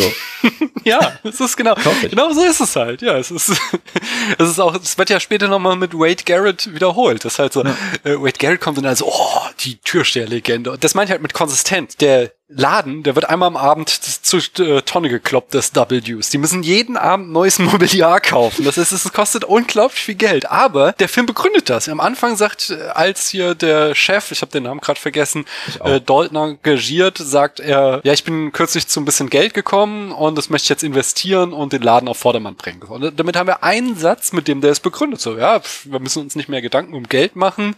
Der Typ ist halt irgendwie schweinreich und hat sich jetzt in den Kopf gesetzt, dieses W's aufzuziehen und das zieht er dann gnadenlos durch. Das sind einfach so schöne ähm, Elemente. Das ist halt so, so Low Fantasy, dass es halt ein Element gibt, was es in unserer Welt nicht gibt, was hier durchgezogen wird. Und dann ist völlig klar, wen heuerst du an, um deinen Laden auf Vordermann zu bringen? Ein Jedi. Weißt du, also ja, definitiv. das ist absolut, oh, also durchgezogen. Ich hatte noch an einer Stelle gelesen, dass es total unrealistisch wäre, dass so ein kleines Kaff so einen riesen Club, der auch immer brechend voll ist, beherbergen kann. Da muss ich energisch widersprechen, weil ich hier in Hessen auf dem Land aufgewachsen bin und das Prinzip der Dorfdisco mir sehr gut auf bekannt ist. Da gab es auch Discos in kleinsten Orten, wo dann halt einfach die Leute von 50 Kilometer Umkreis teilweise angefahren sind, um dahin zu gehen. Ja. Und das waren so, so Großraumdiskos. Also das ist für mich überhaupt kein Fantasy-Element, sondern das ist wieder Teil unserer reellen Welt. Als jemand, der ja. ständig in einer der drei Großraumdiskos am Herforder Hauptbahnhof war. Also ich will sagen, als ähm, als als Dorfdisco-Gänger oder Ex-Gänger kennst du auch ne, den klassischen Dialog. Wer kommt am Wochenende? Alle. ja. Also, ich finde auch, das gibt es. Also auf jeden Fall, ja. Ja, das ist für mich ein absolut realistisches Element. Für mich auch. Hm, was ich an dem Film noch sehr mag, ist, wie unglaublich 80er er ist. Er ist so, ja in den 80ern so verwurzelt. Das fängt schon so damit an, dass ich eben schon sagte, dass der Film nicht subtil ist. So, der fängt halt an mit einem Shot auf den Arsch einer Frau, weil es ihm halt auch um, ich sage mal, niedere Instinkte geht. Und so wenig subtil wie der Film waren halt auch die 80er. Und die ganzen Leute tragen Frisuren, die sofort aus den 80ern stammen könnten. Außer vielleicht Wade Garrett mit diesem, wie er sich so toll so einen Zopf macht immer. Ähm, merkt schon, ich habe da einen leichten Crush auf ihn. Ähm, zu Recht, völlig zu Recht. Toller Typ, ey. Ja. Wahnsinnstyp, ehrlich. Ich liebe Sam Elliott. Sehr schön, genau. Sehr schön ist noch wiederum das Haar von von Dalton selbst ist halt so, er hat auch so eine Mähne, aber die ist so mega eingesprayt, dass er halt super sich prügeln kann stundenlang und seine Frisur sitzt immer noch perfekt, was für mich auch so absolut 80er ist. Auch sehr schön ist dann, dass er seinen Kaffee trinkt, also er trinkt die ganze Nacht über Kaffee, sagte ich schon, und der Barmann fragt ihn, ob er seinen Kaffee verbleit oder unverbleit will. Und das ist halt auch sowas, was man heutzutage einfach nicht mehr versteht, weil deswegen habe ich es halt vorhin auch vorgelesen, 1989 wurde der Katalysator zu Pflicht, so, weil man davor halt verbleites Benzin hatte, was super ungesund war. Und das wird hier halt eben für Metapher für Koffein benutzt. Und das ist, wie gesagt, auch so ein typisches 80er-Ding. The most 80s thing ever ist ja wohl der Monster Truck. Ja, Hammer. Diese fetten Reifen, unfassbar die teuerste Szene des Films auch, nicht wahr? Ja, ich, ich fühle mich auch sofort so in ein Colt für alle Fälle zurückgeworfen, wenn ich diesen Monster Truck sehe. Es ist, es ist der Hammer. Aber auch der erfüllt ja narrativen Zweck. Damit zeigt, ne, der Antagonist sein Geld und seine Macht und damit wird alles niedergefahren. Also ich bin Fan. Ja, ja. Ja. Ist also ich würde sagen, hundertprozentig. Diese 80er Marker, das ist ja, das ist was, das kannst du eigentlich nicht bewusst machen, oder? Also ich finde es so bemerkenswert, das ist ja mehr oder weniger Zufall, was so ein bisschen überliefert wird. Hm. Also du kannst nicht 2019 als Vergleich einen Film machen, der die Zehnerjahre total einfängt. Das bildet sich ja. jetzt erst gerade so raus. In den nächsten 10, 20 Jahren werden wir wissen, was ist 2010er. Deswegen finde ich es noch umso bemerkenswerter, wenn du einen Film hast, der das so krass einfängt, der dann so an der, an der Speerspitze dieser Entwicklung irgendwie ist. Also, ja, ich, ich weiß nicht, welche Filme wir als besonders 2010er begreifen werden. Her vielleicht, aber ähm, hm. du weißt, worauf ich hinaus will, ja. ja. Wobei Her ja auch schon Science Fiction ist, das, aber es ist ein sehr gutes Beispiel, weil er in seiner Art von Science Fiction sehr in den 2010er komplett also das ist so ist, ja. ja. Der fällt mir jetzt als erstes ein ich habe jetzt nicht lange drüber nachgedacht ja. was ich noch nennen würde aber ich glaube das ist ein Film da würden wir in 20 Jahren sagen der ist seit 2010er es ist aber auch gemutmaßt genau das ist der Punkt also ich glaube nicht dass man sich in den 80ern hingesetzt hat und gesagt hat, wir machen jetzt einen ganz besonders 80er-mäßigen Film. Ne? Mhm. Das ist ja eher was, was wir in der, in der Retrospektive zuschreiben. Das ist ein super spannender ja. Punkt, da muss ich mal länger drüber nachdenken. Ja. Was der Film aber auf jeden Fall bewusst gemacht hat und was ich sehr schön finde, ist, wie er es schafft, mit, mit der Kleidung der Kundschaft den Wandel des Double Do's äh, zu symbolisieren. Weil am Anfang, wenn das Double Do's noch so ein Drecksloch ist, dann haben wir da nur so Leute, die aussehen wie Trucker und Huren und keine Ahnung, runtergekommene Kassiererinnen und Barmänner aus irgendwelchen Diners oder so. So laufen die Leute da alles rum. Und je mehr Dalton dann den Laden auf Vordermann bringt, desto mehr wandelt sich das Publikum und sie sehen plötzlich alle aus, als würden sie aus einem Wham oder Modern Talking Video Video kommen und tragen so Poloshirts und Polunder und das ist äh, auch einfach ein sehr 80er Moment, Total. aber ein sehr bewusster Moment und, und einfach ein schönes visuelles Mittel, um die Narration zu unterstützen. Ja, aber das ist doch, also das ist auch, glaube ich, ein bisschen das Western-Element, oder? Weil, also, Dalton kommt da rein, ist, also, egal wie du Dalton als Charakter findest, du stellst dich auf seine Seite. Er macht das Richtige, weil ne, er kommt da rein, er ist der straight Typ, hier gibt's keine Drogen, hier wird nicht gebumst auf der Arbeit und er stellt sich halt, ne, auf, er stellt sich auf die Seite des kleinen Mannes, so, er ist immer auf der Seite der Ausgebeuteten. Also es ist ganz klar, du bist quasi für Dalton, er baut es auch so um, dass es am Ende ein cooler Ort ist, egal wie sehr du Eskalation magst, irgendwie, ne? Also ich glaube, das ist so ein bisschen dieses Western-Element, um ganz klar zu machen, der Western-Held ist auf der Seite von Recht und Ordnung, ganz egal, was das Gesetz sagt oder so. Ja, apropos, was sagt das Gesetz? Wo ist denn die Polizei in diesem Film? Im Western, also das ist genau, ich glaube, ja. das ist das ultimative Western-Element, das wir noch nicht hatten. Es gibt ja. keinen Polizeistaat und niemanden, der dazwischen funkt, sondern es ist alles bisschen, ich weiß nicht, also ich will auch Selbstjustiz nicht verromantisieren, aber du weißt, was ich meine. Mhm. Es gibt.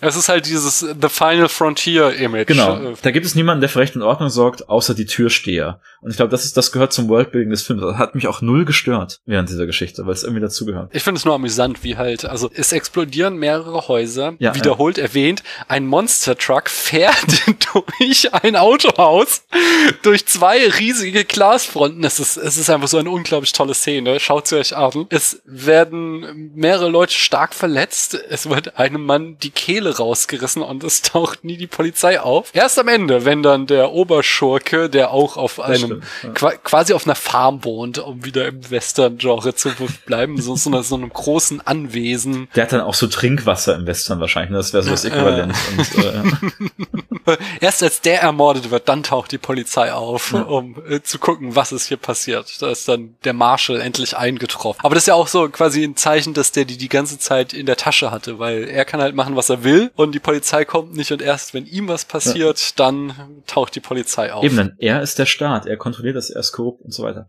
Ähm, Ja. Es gibt sogar diesen einen, dieses, diesen einen Moment, wo es explizit genannt wird, ne, wo irgendjemand zu Dalton sagt, ich habe gehört, du bist hier der neue Sheriff oder der neue was auch immer, ne? Also klarer kannst du es eigentlich gar nicht machen. Hm. Ich weiß nicht mehr wer oder in welcher Szene das war, aber es, es wird genau so thematisiert. Hm, Hast, du, hast du Gedanken zur Action, wie der Film seine Action inszeniert? Wir sind ja nun, nun äh, beide nicht nur Ex-Philosophiestudenten, worauf wir noch hinauskommen müssen, äh, sondern Ja. wir haben ja, wir haben ja auch beide eine Verbindung zu Martial Arts, sage ich mal, ganz grob. Und ähm, also ich finde, Also ich, ich praktiziere Capoeira. Was ist deine Verbindung? ich, ich, ich war mal aktiv, ich habe einen rot-schwarzen Gürtel im Taekwondo, also war auch durch, Oh. durchaus auch so, äh, aber schon lange Jahre Mhm. nicht mehr. Also ich bin auch bei weitem nicht in der Form. Aber also ich weiß, worauf es irgendwie ankommt. Also ich, ich sehe diesen Film und denke mir, das ist ein verdammt guter Martial Arts Film.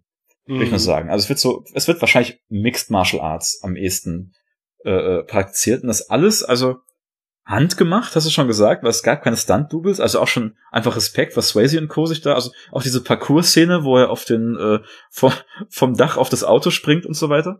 Ähm, Wahnsinn. also mir macht das Spaß. Das ist irgendwie nah dran. Das ist sehr, das fühlt sich alles sehr echt an. Du hast jetzt auch schon gesagt, dass er mit zusammengeflickt werden musste.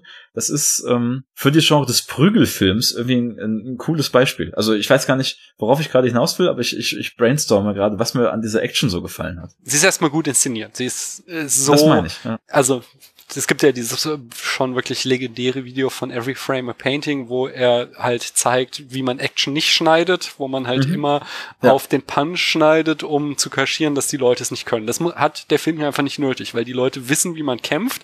Das heißt, die Kamera ist relativ ähm, ruhig, sie hält lange Takes und die Leute machen ihre Choreografie und können sich halt echt prügeln. Und das sieht man und das sieht richtig gut aus. Wir beide sind uns zwar einig, es ist ein, naja, Western ist, glaube ich, unstrittig, aber es ist ein Fantasy-Film, da sind wir uns einig, aber das dürften meist nicht sehen. Jedenfalls, was die meisten so sehen würden, ist, dass es ein Actionfilm ist und da ist Mhm. er auch sehr effektiv, so, weil er nimmt sich eben die Elemente, die ein guter Actionfilm haben sollte. Er hat hier Star Power, er hat charismatische äh, Protagonisten, er hat äh, bekannte Handlungselemente, das ja auch typisch ist, dass er einfach bestimmte Tropes folgt, um uns ein vertrautes Korsett zu geben, innerhalb dessen wir dann in regelmäßigen Abständen gute Action-Szenen serviert kriegen. Und das macht er einfach sehr, sehr gut.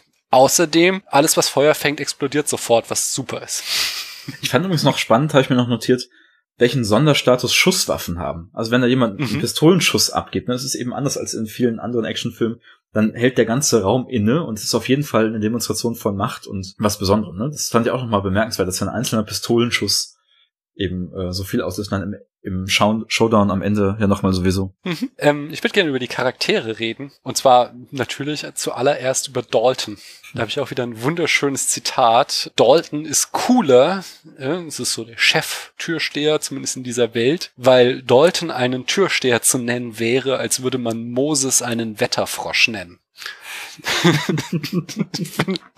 Er ist halt, er ist, er ist halt der ideale Türsteher. Er ist einfach perfekt. Ja. Und da, da fange ich jetzt an, so nitpicky zu werden, aber es ist einfach wunderschön. Es gibt so eine Szene, in der er einen Gebrauchtwagen kauft, um seinen kostbaren Mercedes nicht kaputt gehen zu lassen, den er immer versteckt, bis auf die letzte Szene dann plötzlich. Mhm. Ähm, und Als er diesen Gebrauchtwagen kauft, ist das Einzige, was er checkt, ob die Scheinwerferdeckung funktioniert. Das las ich halt, ich hab's einfach gefeiert. So, er macht keine Aber- Probefahrt, er guckt nicht, ob der Motor funktioniert. Das Einzige ist so, hm, funktioniert die Scheinwerferabdeckung? Merkst der Typ so, ja, ist, ne?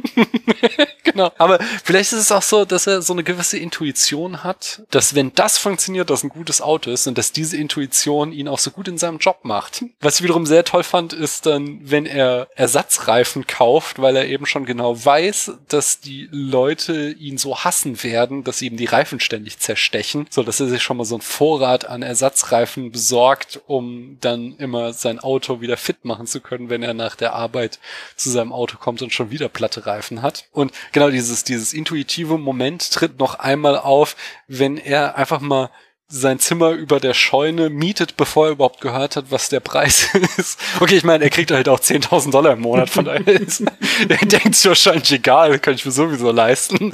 Aber es ist einfach so schön, dass er so, ich nehm's. Und was wollen Sie dafür? ist jetzt nicht die beste Verhandlungsposition, möchte ich mal behaupten. Aber wozu auch? Ne? Und ich meine, er Ja. kann sich einfach leisten, irgendwelchen, irgendwelchen Leuten in der Bar einfach das Zeug zu bezahlen, weil er ist ja der geile Ficker. Ich weiß nicht. Also, ich glaube, den Punkt, den ich machen möchte, den habe ich schon stark gemacht. Er ist super cool und über, überzeichnet und übertrieben cool, aber eben nicht nur cool. Ich mag, dass er diesen Konflikt hat, ne? Und die hat vor allem mit, Mhm. der Konflikt hat mit seiner übermenschlichen Macht zu tun und wie er damit umgeht. Und da, da kommen wir fast zum, zum nächsten wichtigen Punkt, den man bei Dalton noch machen muss, denn ne, seine Reise ist auch eine, die einer Selbstfindung, denn er ist ja ein, ein Pazifist im Krieg, gewissermaßen. Mhm. Er, ist, er hat diese Ideologie und er ist auch Philosoph. Denn wenn es, Ja. wenn es einen Film da draußen gibt, der mir gezeigt hat, dass man es auch als ehemaliger Philosophiestudent zu etwas schafft, zu etwas bringen kann, dann, dann ist es ja wohl Roadhouse. Ja, ja. Äh, damit habe ich meine größten Probleme, möchte ich sagen. Ja, Genau, die Frage ist, was machen wir, was machen wir daraus?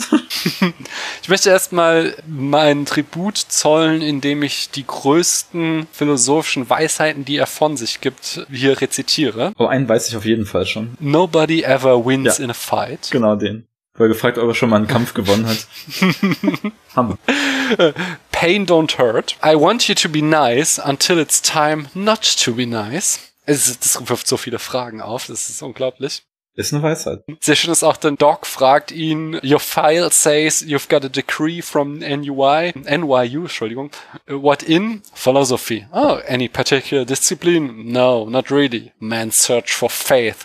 That sort of shit. Da habe ich mich auch gefragt, hat er irgendwie dann geil Thomas von Aquin gelesen und Spinoza so? Also ist er irgendwie so Religionsphilosoph? Exakt. Das ist halt, da, da kommt mein Problem ins Spiel. Weil erstens, Glaube ist halt keine Philosophie, sondern Philosophie ist genau der Unterschied zwischen Glaube. So, du lernst Ja. quasi im Grundstudium Philosophie, dass es halt äh, drei Begründungsfehler gibt und einer davon ist das Dogma. Und Glaube ist halt Dogma. Und das andere ist Dennoch. halt genau das Ding, das, nee, du darfst gleich. Ja. Lass mich kurz nur noch den Satz zu Ende Immer. sagen. Er bringt halt, er droppt halt immer diese wundertoll, wundertollen ist auch ein tolles Wort, nein, äh, diese tollen Lines äh, droppt er die ganze Zeit, aber er begründet sie halt nicht. Und Philosophie ist Begründung. Philosophie ist nicht zu sagen, Pain don't hurt, sondern äh, erstmal per Definition tut Schmerz weh. Das ist genau die Definition von Schmerz, dass sie weh tut. Aber wenn du halt sagst, es don't hurt, dann muss er eine Begründung liefern. Und selbst Heidegger liefert Begründung. Sie sind total bekloppt, aber er liefert Begründung. Und das macht er halt nicht. Und deswegen finde ich, er ist ein sehr schlechter Philosophieabsolvent. Aber jetzt darfst du erstmal, bevor ich sage, warum das nicht schlimm ist. Ich stimme dir völlig zu, er ist kein guter Philosophieabsolvent. Aber erstens, also zwei Dinge. Erstens, weißt du, man macht in der Philosophie auch eine Menge Geschichte der Philosophie. Vielleicht hat er wirklich Spinoza gelesen, hat sich mit Glaubensfindung befasst. Zweitens, Mhm. wir wissen auch, dass der allergrößte Teil der Philosophiestudenten, nicht gegendert, genau so ist. Wenn sie gefragt werden, was sie machen, sagen sie, ja, ich befasse mich mit den großen Fragen des Lebens. Und die interessieren sich einen Scheiß für Begründung. Das war der Punkt, wo ich meinte, es stört mich nicht, weil ich habe es halt auch genauso erlebt. Ich erinnere mich noch zu Ich gut, auch. dass ich in so einem Logikseminar saß mit, also ich habe noch Magister studiert, wo du wirklich das studieren konntest, was du wolltest. Du konntest, also Mhm. Hammer. du durftest Ich halt dich. die Seminare besuchen, die du machen wolltest. Und ich saß in diesem Logikseminar mit fünf anderen Studierenden. Und der Dozent, er war nicht gut und das war wahrscheinlich auch der Grund, warum es nur äh, fünf oder sechs Leute in diesem Seminar waren. Aber er stand halt da vorne und hielt einen leidenschaftlichen Rant darüber, dass die Leute ja alle in Buddhismus reinrennen, aber so wichtige Sachen wie Logik nicht machen. Und äh, das ist halt, Dalton ist halt genau so einer, der sich das Buddhismus-Seminar genau. reinzieht und äh, dann halt daraus so Sachen mitnimmt wie Nobody ever wins in a fight, aber halt Grundlagen der ja. Argumentationstheorie nie besucht hat. das, ist, das ist sehr schön. Und dann finde ich auch so, das war halt auch während meines Studiums so ein Running Gag, dass du eben als, als Philosoph oder Philosophiestudent wirst halt Taxifahrer. Okay, er ist halt Türsteher geworden und er findet sogar ja. gut, weil Doc fragt ihn noch, warum er denn Türsteher geworden ist und er sagte, I guess I was lucky. So, und das ist, ja, von daher, da hat er wieder einen sehr realistischen Punkt gefunden. Ja, absolut. Gut, dann haben wir den, den Punkt des Philosophiestudiums auch hinreichend behandelt. Ja. Damit sind wir schon so richtig tief drin in der Frage, worum geht's wirklich? Ich habe das meiste schon abgefeuert, aber du hast noch ein paar Theorien dazu. Genau, ich habe ein paar echt schöne Analysen gelesen. Ein davon, die ich hier unbedingt präsentieren muss, ist, dass Roadhouse ein Symbol für den postmodernen Mann ist.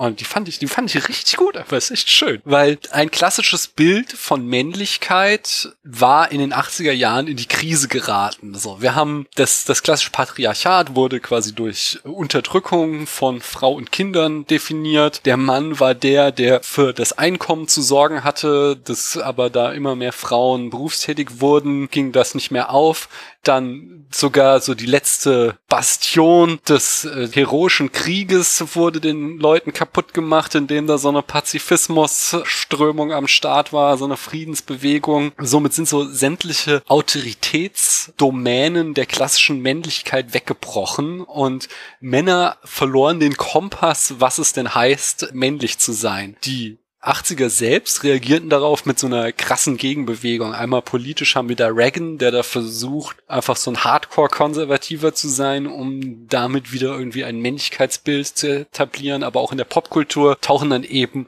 so Figuren wie Arnold Schwarzenegger und Sylvester Stallone auf, die einfach so Übermänner sind, um dieser in die Krise geratenen Männlichkeit ja entgegenzuwirken. Und da positioniert sich eben Roadhouse und Patrick Swayze insbesondere, was er übrigens, finde ich, sehr schön auch noch fortführt in Catherine Bigelows Point Break, zu, zu einer ganz anderen Art von Männlichkeit. Also er ist ein Actionheld, aber er ist halt nicht dieser Überman, sondern er ist halt in seiner durchaus unglaublich definierten Körperlichkeit ähm, trotzdem noch viel, viel näher an einem echten Menschen, als es halt ein Arnold Schwarzenegger oder ein Sylvester Stallone ist. Dann hat er halt eben diese, mhm. was wir immer wieder hatten, dieses gebrochen nachdenkliche, er ist so, was hatte ich, er ist eine Mischung aus Zen und The Art of Motorcycle Maintenance und Sam Peckinpah. Das ist so die Mischung seines äh, Charakters. Genau.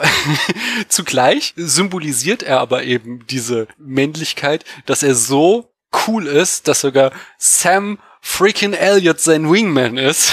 okay, Wiederum, okay. Der, was ich schon sagte, der Film, der beginnt damit, dass Patrick Swayze in rosa auf dem Film zu sehen ist, also auch eigentlich ein klassisches Bild für Nichtmännlichkeit, die rosa Farbe. Demgegenüber haben wir wiederum Brad Weasley als der, der so das klassische Patriarchat ist, der tatsächlich alle unterdrückt und alle kontrolliert und auch wenn wir seine Beziehung zu, ich glaube Bonnie heißt sie, sehen, mhm. die er halt auch total unterdrückt behandelt und dann zudem noch diesen Henchman Jimmy hat, das ist der, dem die Kehle rausgerissen wird, der wiederum so ein Spiegelbild ist von Dalton, so eine Art böser Dalton und somit quasi die schlechte Seite der Männlichkeit. Und so versucht eben Roadhouse ein neues Bild von Männlichkeit zu etablieren in einer Zeit, in der die klassische Männlichkeit in die Krise geraten ist. Das fand ich irgendwie eine schöne Analyse. Ja. Ich denke darüber nach. Also ich habe noch nicht so das Ganze betrachtet, aber eine Sache erklärt mir die Theorie, nämlich diesen Running Gag, wo es immer heißt, I thought you were bigger. Mhm. Weißt du, also ich habe mich immer gewundert, warum das, also für mich wirkt er halt trotzdem noch in dem Film sehr hypermännlich. So er ist muskulös, ja. oben ohne, super sexy und hat immer, ne, raucht immer eine, immer Spruch am Start, so super begehrenswert, bei, in, in einem Hetero-Kontext zumindest. Das ist, weißt du, irgendwie, ich hätte ihn halt trotzdem so in die Riege dieser Art von Actionhelden gestellt, Aber du hast recht, mhm. er wird von anderen nicht so betrachtet, auf jeden Fall, in der Welt des Films, in der Welt der 80er vielleicht. Und er steht für gewisse Werte, ja. Ich hätte ihn trotzdem nicht so als, also ich stelle mir einen, einen, einen weichen, postmodernen Mann irgendwie doch anders vor, aber ja, du hast recht, vielleicht ist diese. Das ist halt wieder, wir sind halt, darfst ja. nicht vergessen, wir sind immer noch in den 80ern. Du hast völlig recht. Also ich sag das ja auch mit so, so einem leichten Augenzwinkern. Ich glaube nicht, dass der Film das intendiert hat oder so, aber das finde ich auch nie die spannende Frage, sondern eher, wie weit er Zeitgeist ist. Und ich glaube schon, dass Patrick Swayze so ein neues Männerbild zeigt, was im Actionfilm halt auch ganz stark Ende der 80er Jahre auftrat. Ja. Also da haben wir dann auch einen Bruce Willis, der immer so den Everyday Hero spielt und da kommt dann eben auch ein Keanu Reeves, der ja auch eher der schlanke Typ ist. Es ist so, das sind natürlich alles noch unglaubliche Übermänner, aber verglichen eben mit dieser das stimmt, ja woher sie halt kommen, wenn du halt die Generation von Actionhelden davor siehst, genau, dann ist es halt einfach ein ganz anderes Bild von Männlichkeit, was da gezeichnet wird. Und klar, kannst du das jetzt nicht mit einem Jahr 2020 oder 2021 vergleichen, wo wir nochmal ganz andere Maßstäbe anlegen. ja, kauf ihn. Ich meine, also so, so schäbig und sexistisch dieser ganze Film, das ganze drumherum ist, ist halt dann Swayzes Figur doch die, die Frauen respektiert die auf der richtigen Seite steht, so, ne? Also das, das ist die mhm. Erzählung. So wird die positive Figur geframed in dem Film. Das ist zumindest interessant, ja. Hm. hm ich denke drüber nach. Ja. Was war die zweite wilde Theorie, die du noch hattest? Die ist ziemlich hanebüchend. Das ich war ein zweiter Text, die ich gelesen habe, dass Roadhouse eine Action-Metapher für den Schutz des Kapitalismus vor Anarchisten und Kommunisten ist. Dalton ist quasi der Staat, der den freien Markt schützt. Er versucht da den freien Markt zu etablieren in Form des W's, des kleinen Gewischwarenhändlers und all die anderen Parteien, die es da noch in der Stadt gibt. Cody und seine Band stehen für die Unterhaltungsindustrie, die da und für den Schutz der freien Rede. Deswegen sind sie hinter so einem äh, Zaun, äh, als als das am Anfang ist halt das W's noch so von Anarchisten wird es hart angegriffen und die freie Rede ist in Gefahr, so dass sie noch hinter so einem Maschendrahtzaun auftreten müssen und erst als dann Dalton als Leviathan da den den Kapitalismus wieder durchgesetzt hat und die Anarchisten zurückgedrängt hat, erst da können sie halt diesen Zaun wegmachen, so dass dann auch freie Rede wieder da ist. Und warum läuft mein Nachbar immer noch nackt da rum? Entschuldigung, meine Vorhänge sind nicht ganz. Das klang jetzt aber so, als würde sich da einfügen. Sorry, ich verstehe es halt nicht, weil ich nehme diese Podcasts zu sehr unterschiedlichen Zeiten auf. Und wieso ist der immer nackt, wenn ich hier aufnehme? Und ich habe nicht mal mit meinen Spucker. Was meinst du, wie neidisch ich bin? ich bin sehr, sehr verwirrt. Und meine Vorhänge sind leider nicht ganz blickdicht, wenn es draußen dunkel Aha. und bei ihm alles hell ist.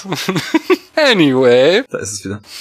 Ja. Ich versuche noch der Theorie zu folgen. Ja, genau. Wir haben dann noch, als letztes äh, haben wir eben noch hier den Bösewicht, Brad Wesley, der eben für den Kommunismus steht und er versucht da eben alles zu kontrollieren. Er versucht eben den freien Markt zu unterbinden. Er hat seine Henchmen, die quasi so eine Geheimpolizei sind, mit der er freie Unternehmen zerstört und stattdessen eben so eine Planwirtschaft, die ihm folgt, etabliert und die wird von Dalton überwunden und der Beweis, dass Dalton erfolgreich war, ist eben, dass im gleichen Jahr, wie dieser Film erschienen ist, äh, auch die Berliner Mauer fiel. Von daher war das das schlagende Argument, das dass, der, dass der Film eindeutig äh, zeigt, wie der Kapitalismus über den Kommunismus triumphiert. Okay, komm, da, da muss ich jetzt, also da bin ich, da schreite ich jetzt an. Da bin ich gegen alles. Es tut mir leid.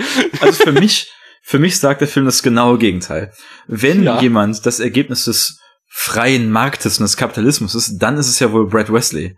Weißt du, der ist reich geworden durch Zufall, keine Ahnung, und benutzt das, um alle anderen zu kontrollieren und aus dem Markt rauszutreiben und klein zu halten. Weißt du, wie ich meine? Also, wenn überhaupt, ist für mich Patrick Swayzes Figur der Linke und der Revolutionär der auf der Seite des, äh, des Ausgebeuteten des kleinen Mannes steht, aber vielleicht, also ich bin jetzt auch selber Linker, vielleicht deute ich da zu viel von mir selbst rein. Aber für mich sagt der Film genau das Gegenteil. Ja, ich finde sie auch nicht so hundertprozentig plausibel, diese Theorie. Ich fand sie nur schön zu lesen und wollte fantastisch. daher nicht unerwähnt lassen. Überhaupt einfach als Beispiel, was man alles in einem Film deuten kann, finde ich das hervorragend. Absolut. Auf jeden Fall.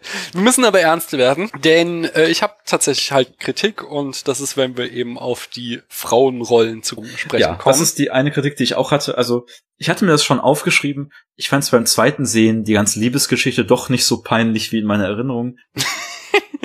Die Sexszene ist für mich die unerotischste Sexszene, die ich je gesehen habe. Und ich habe Anomalisa gesehen. Also, Ich weißt du, ich habe gerade, ich habe gerade eine eine Michael Crichton Retrospektive und lese ein paar seiner alten Romane. Ich bin sehr schlechte Sexszenen gewöhnt, vielleicht liegt's daran.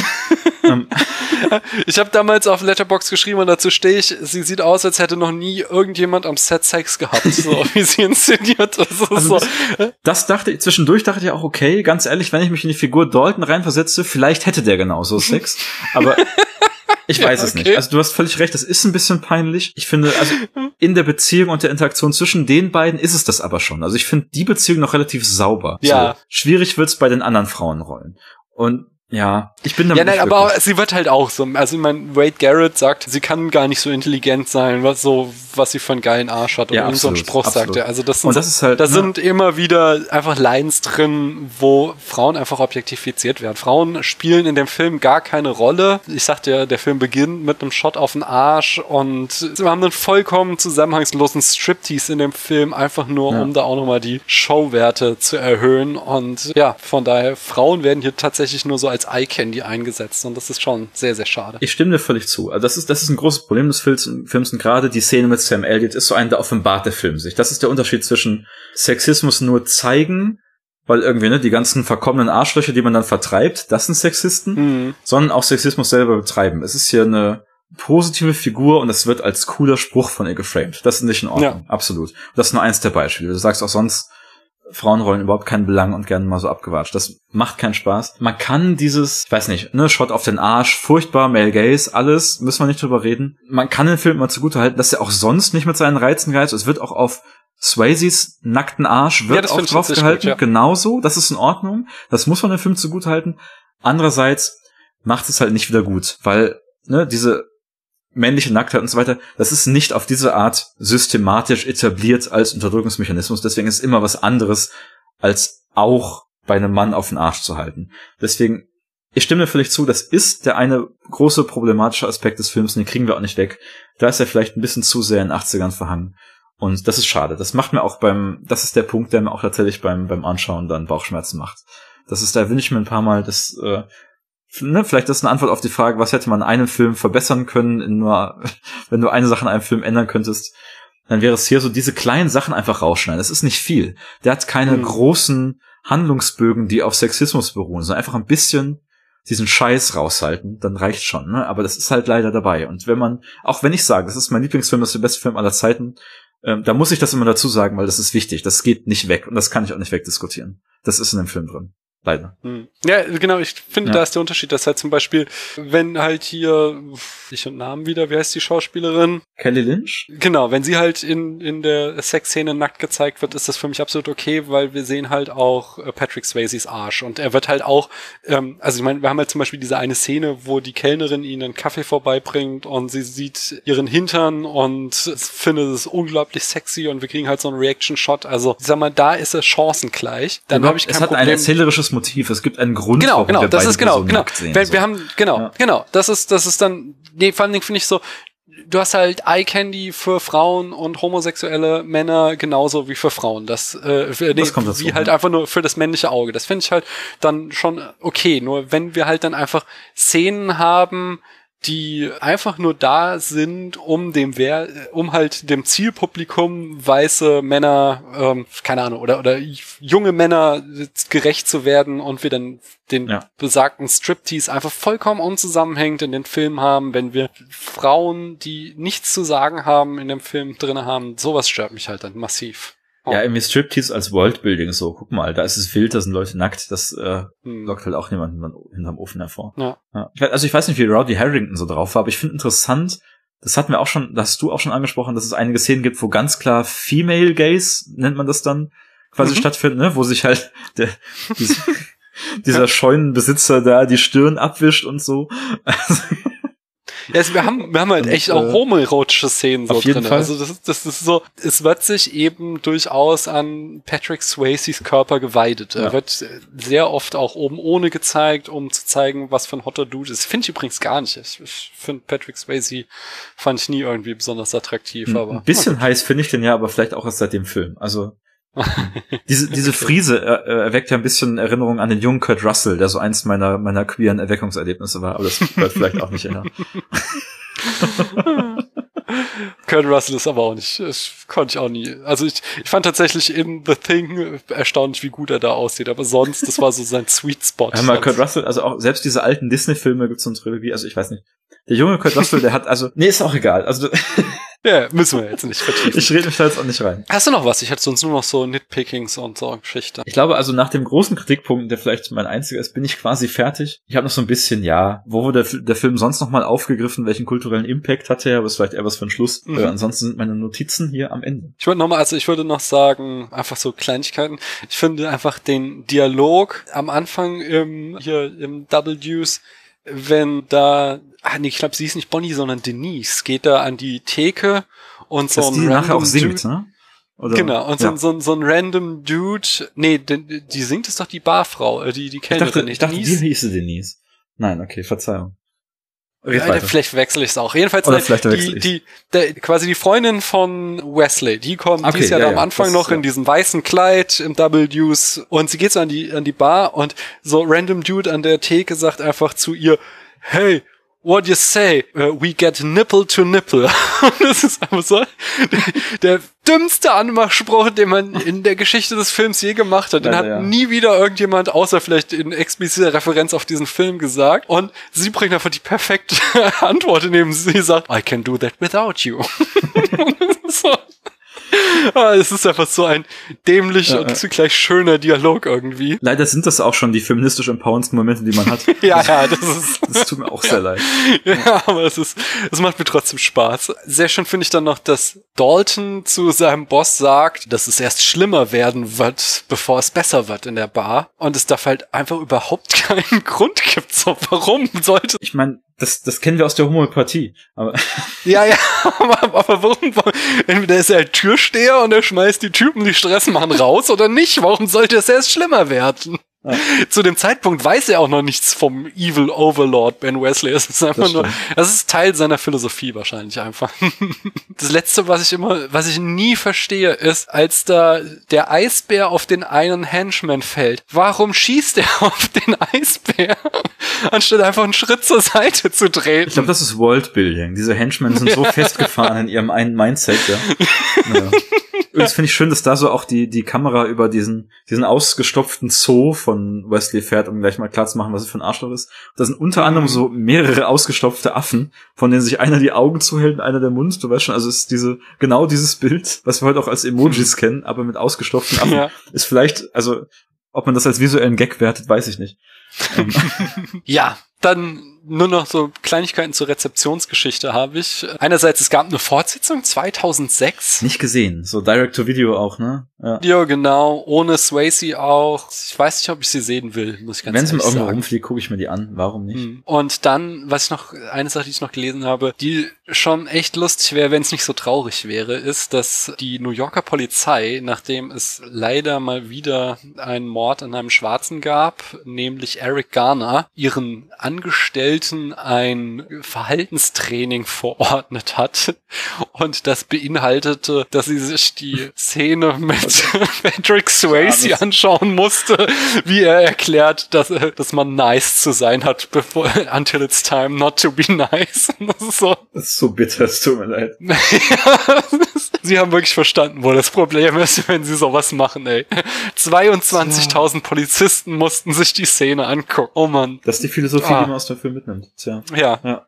Tja. Und das einzige, also äh, die Band aus äh, From Dust Till Dawn hast du schon erwähnt und dann hätte ich noch ein Zitat. Vielleicht es ist schon sehr auffällig, dass halt Patrick Swayze sein Mercedes die ganze den ganzen Film über super behütet und nicht kaputt machen lässt und extra sich so eine Schrottkarre kauft, die alles einstecken kann, aber dann in der letzten Szene zerstört er eben den Mercedes in seinem großen Angriff ja. auf den Hauptgangster. Das ist die mythologische Reinigung. Und das wiederholt sich halt in John Wick 2.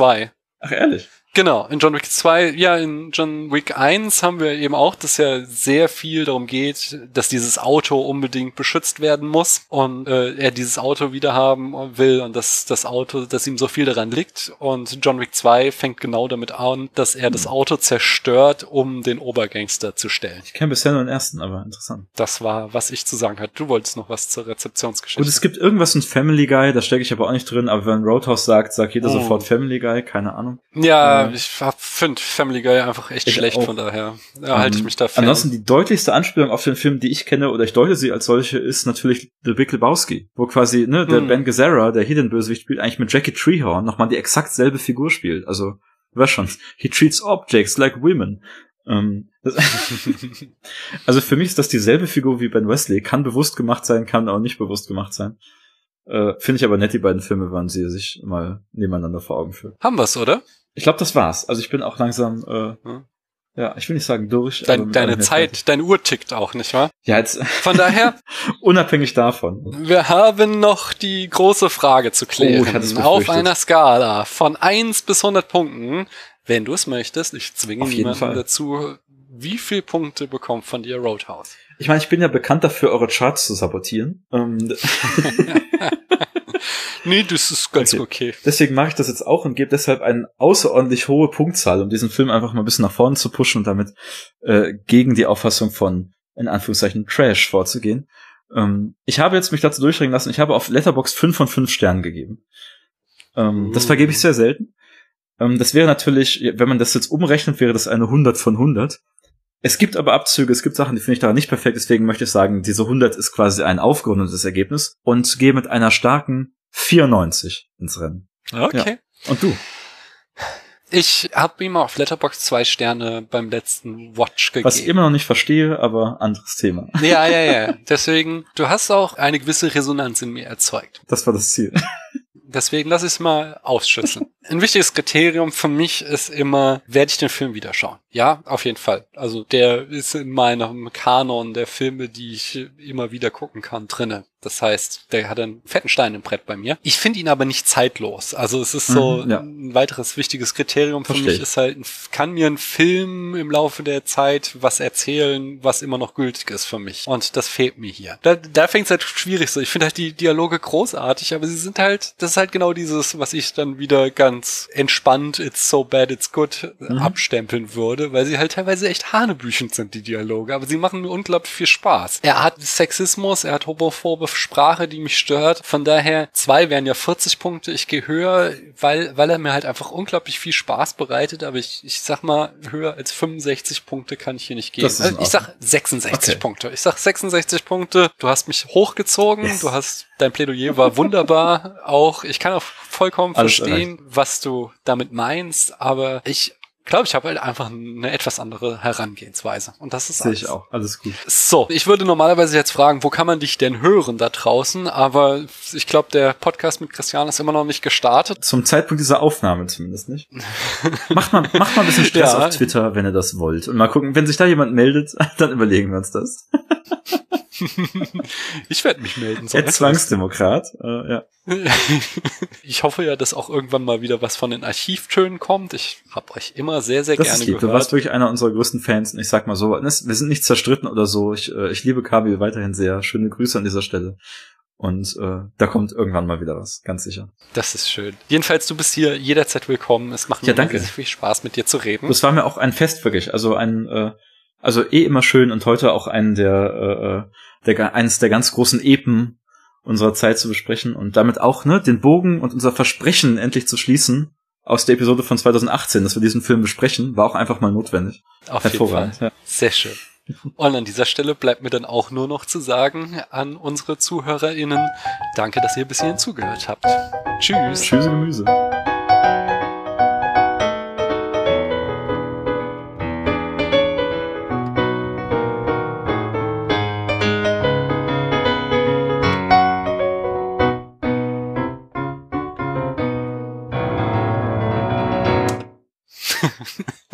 Das hat sich auch durchgesetzt, Das, oder? Von äh, den Kulturpessimisten. Nee, anders, das ist der Kamil-Gedächtnisspruch. Also das kommt ursprünglich, Ah, das habe ich, glaube ich, also okay.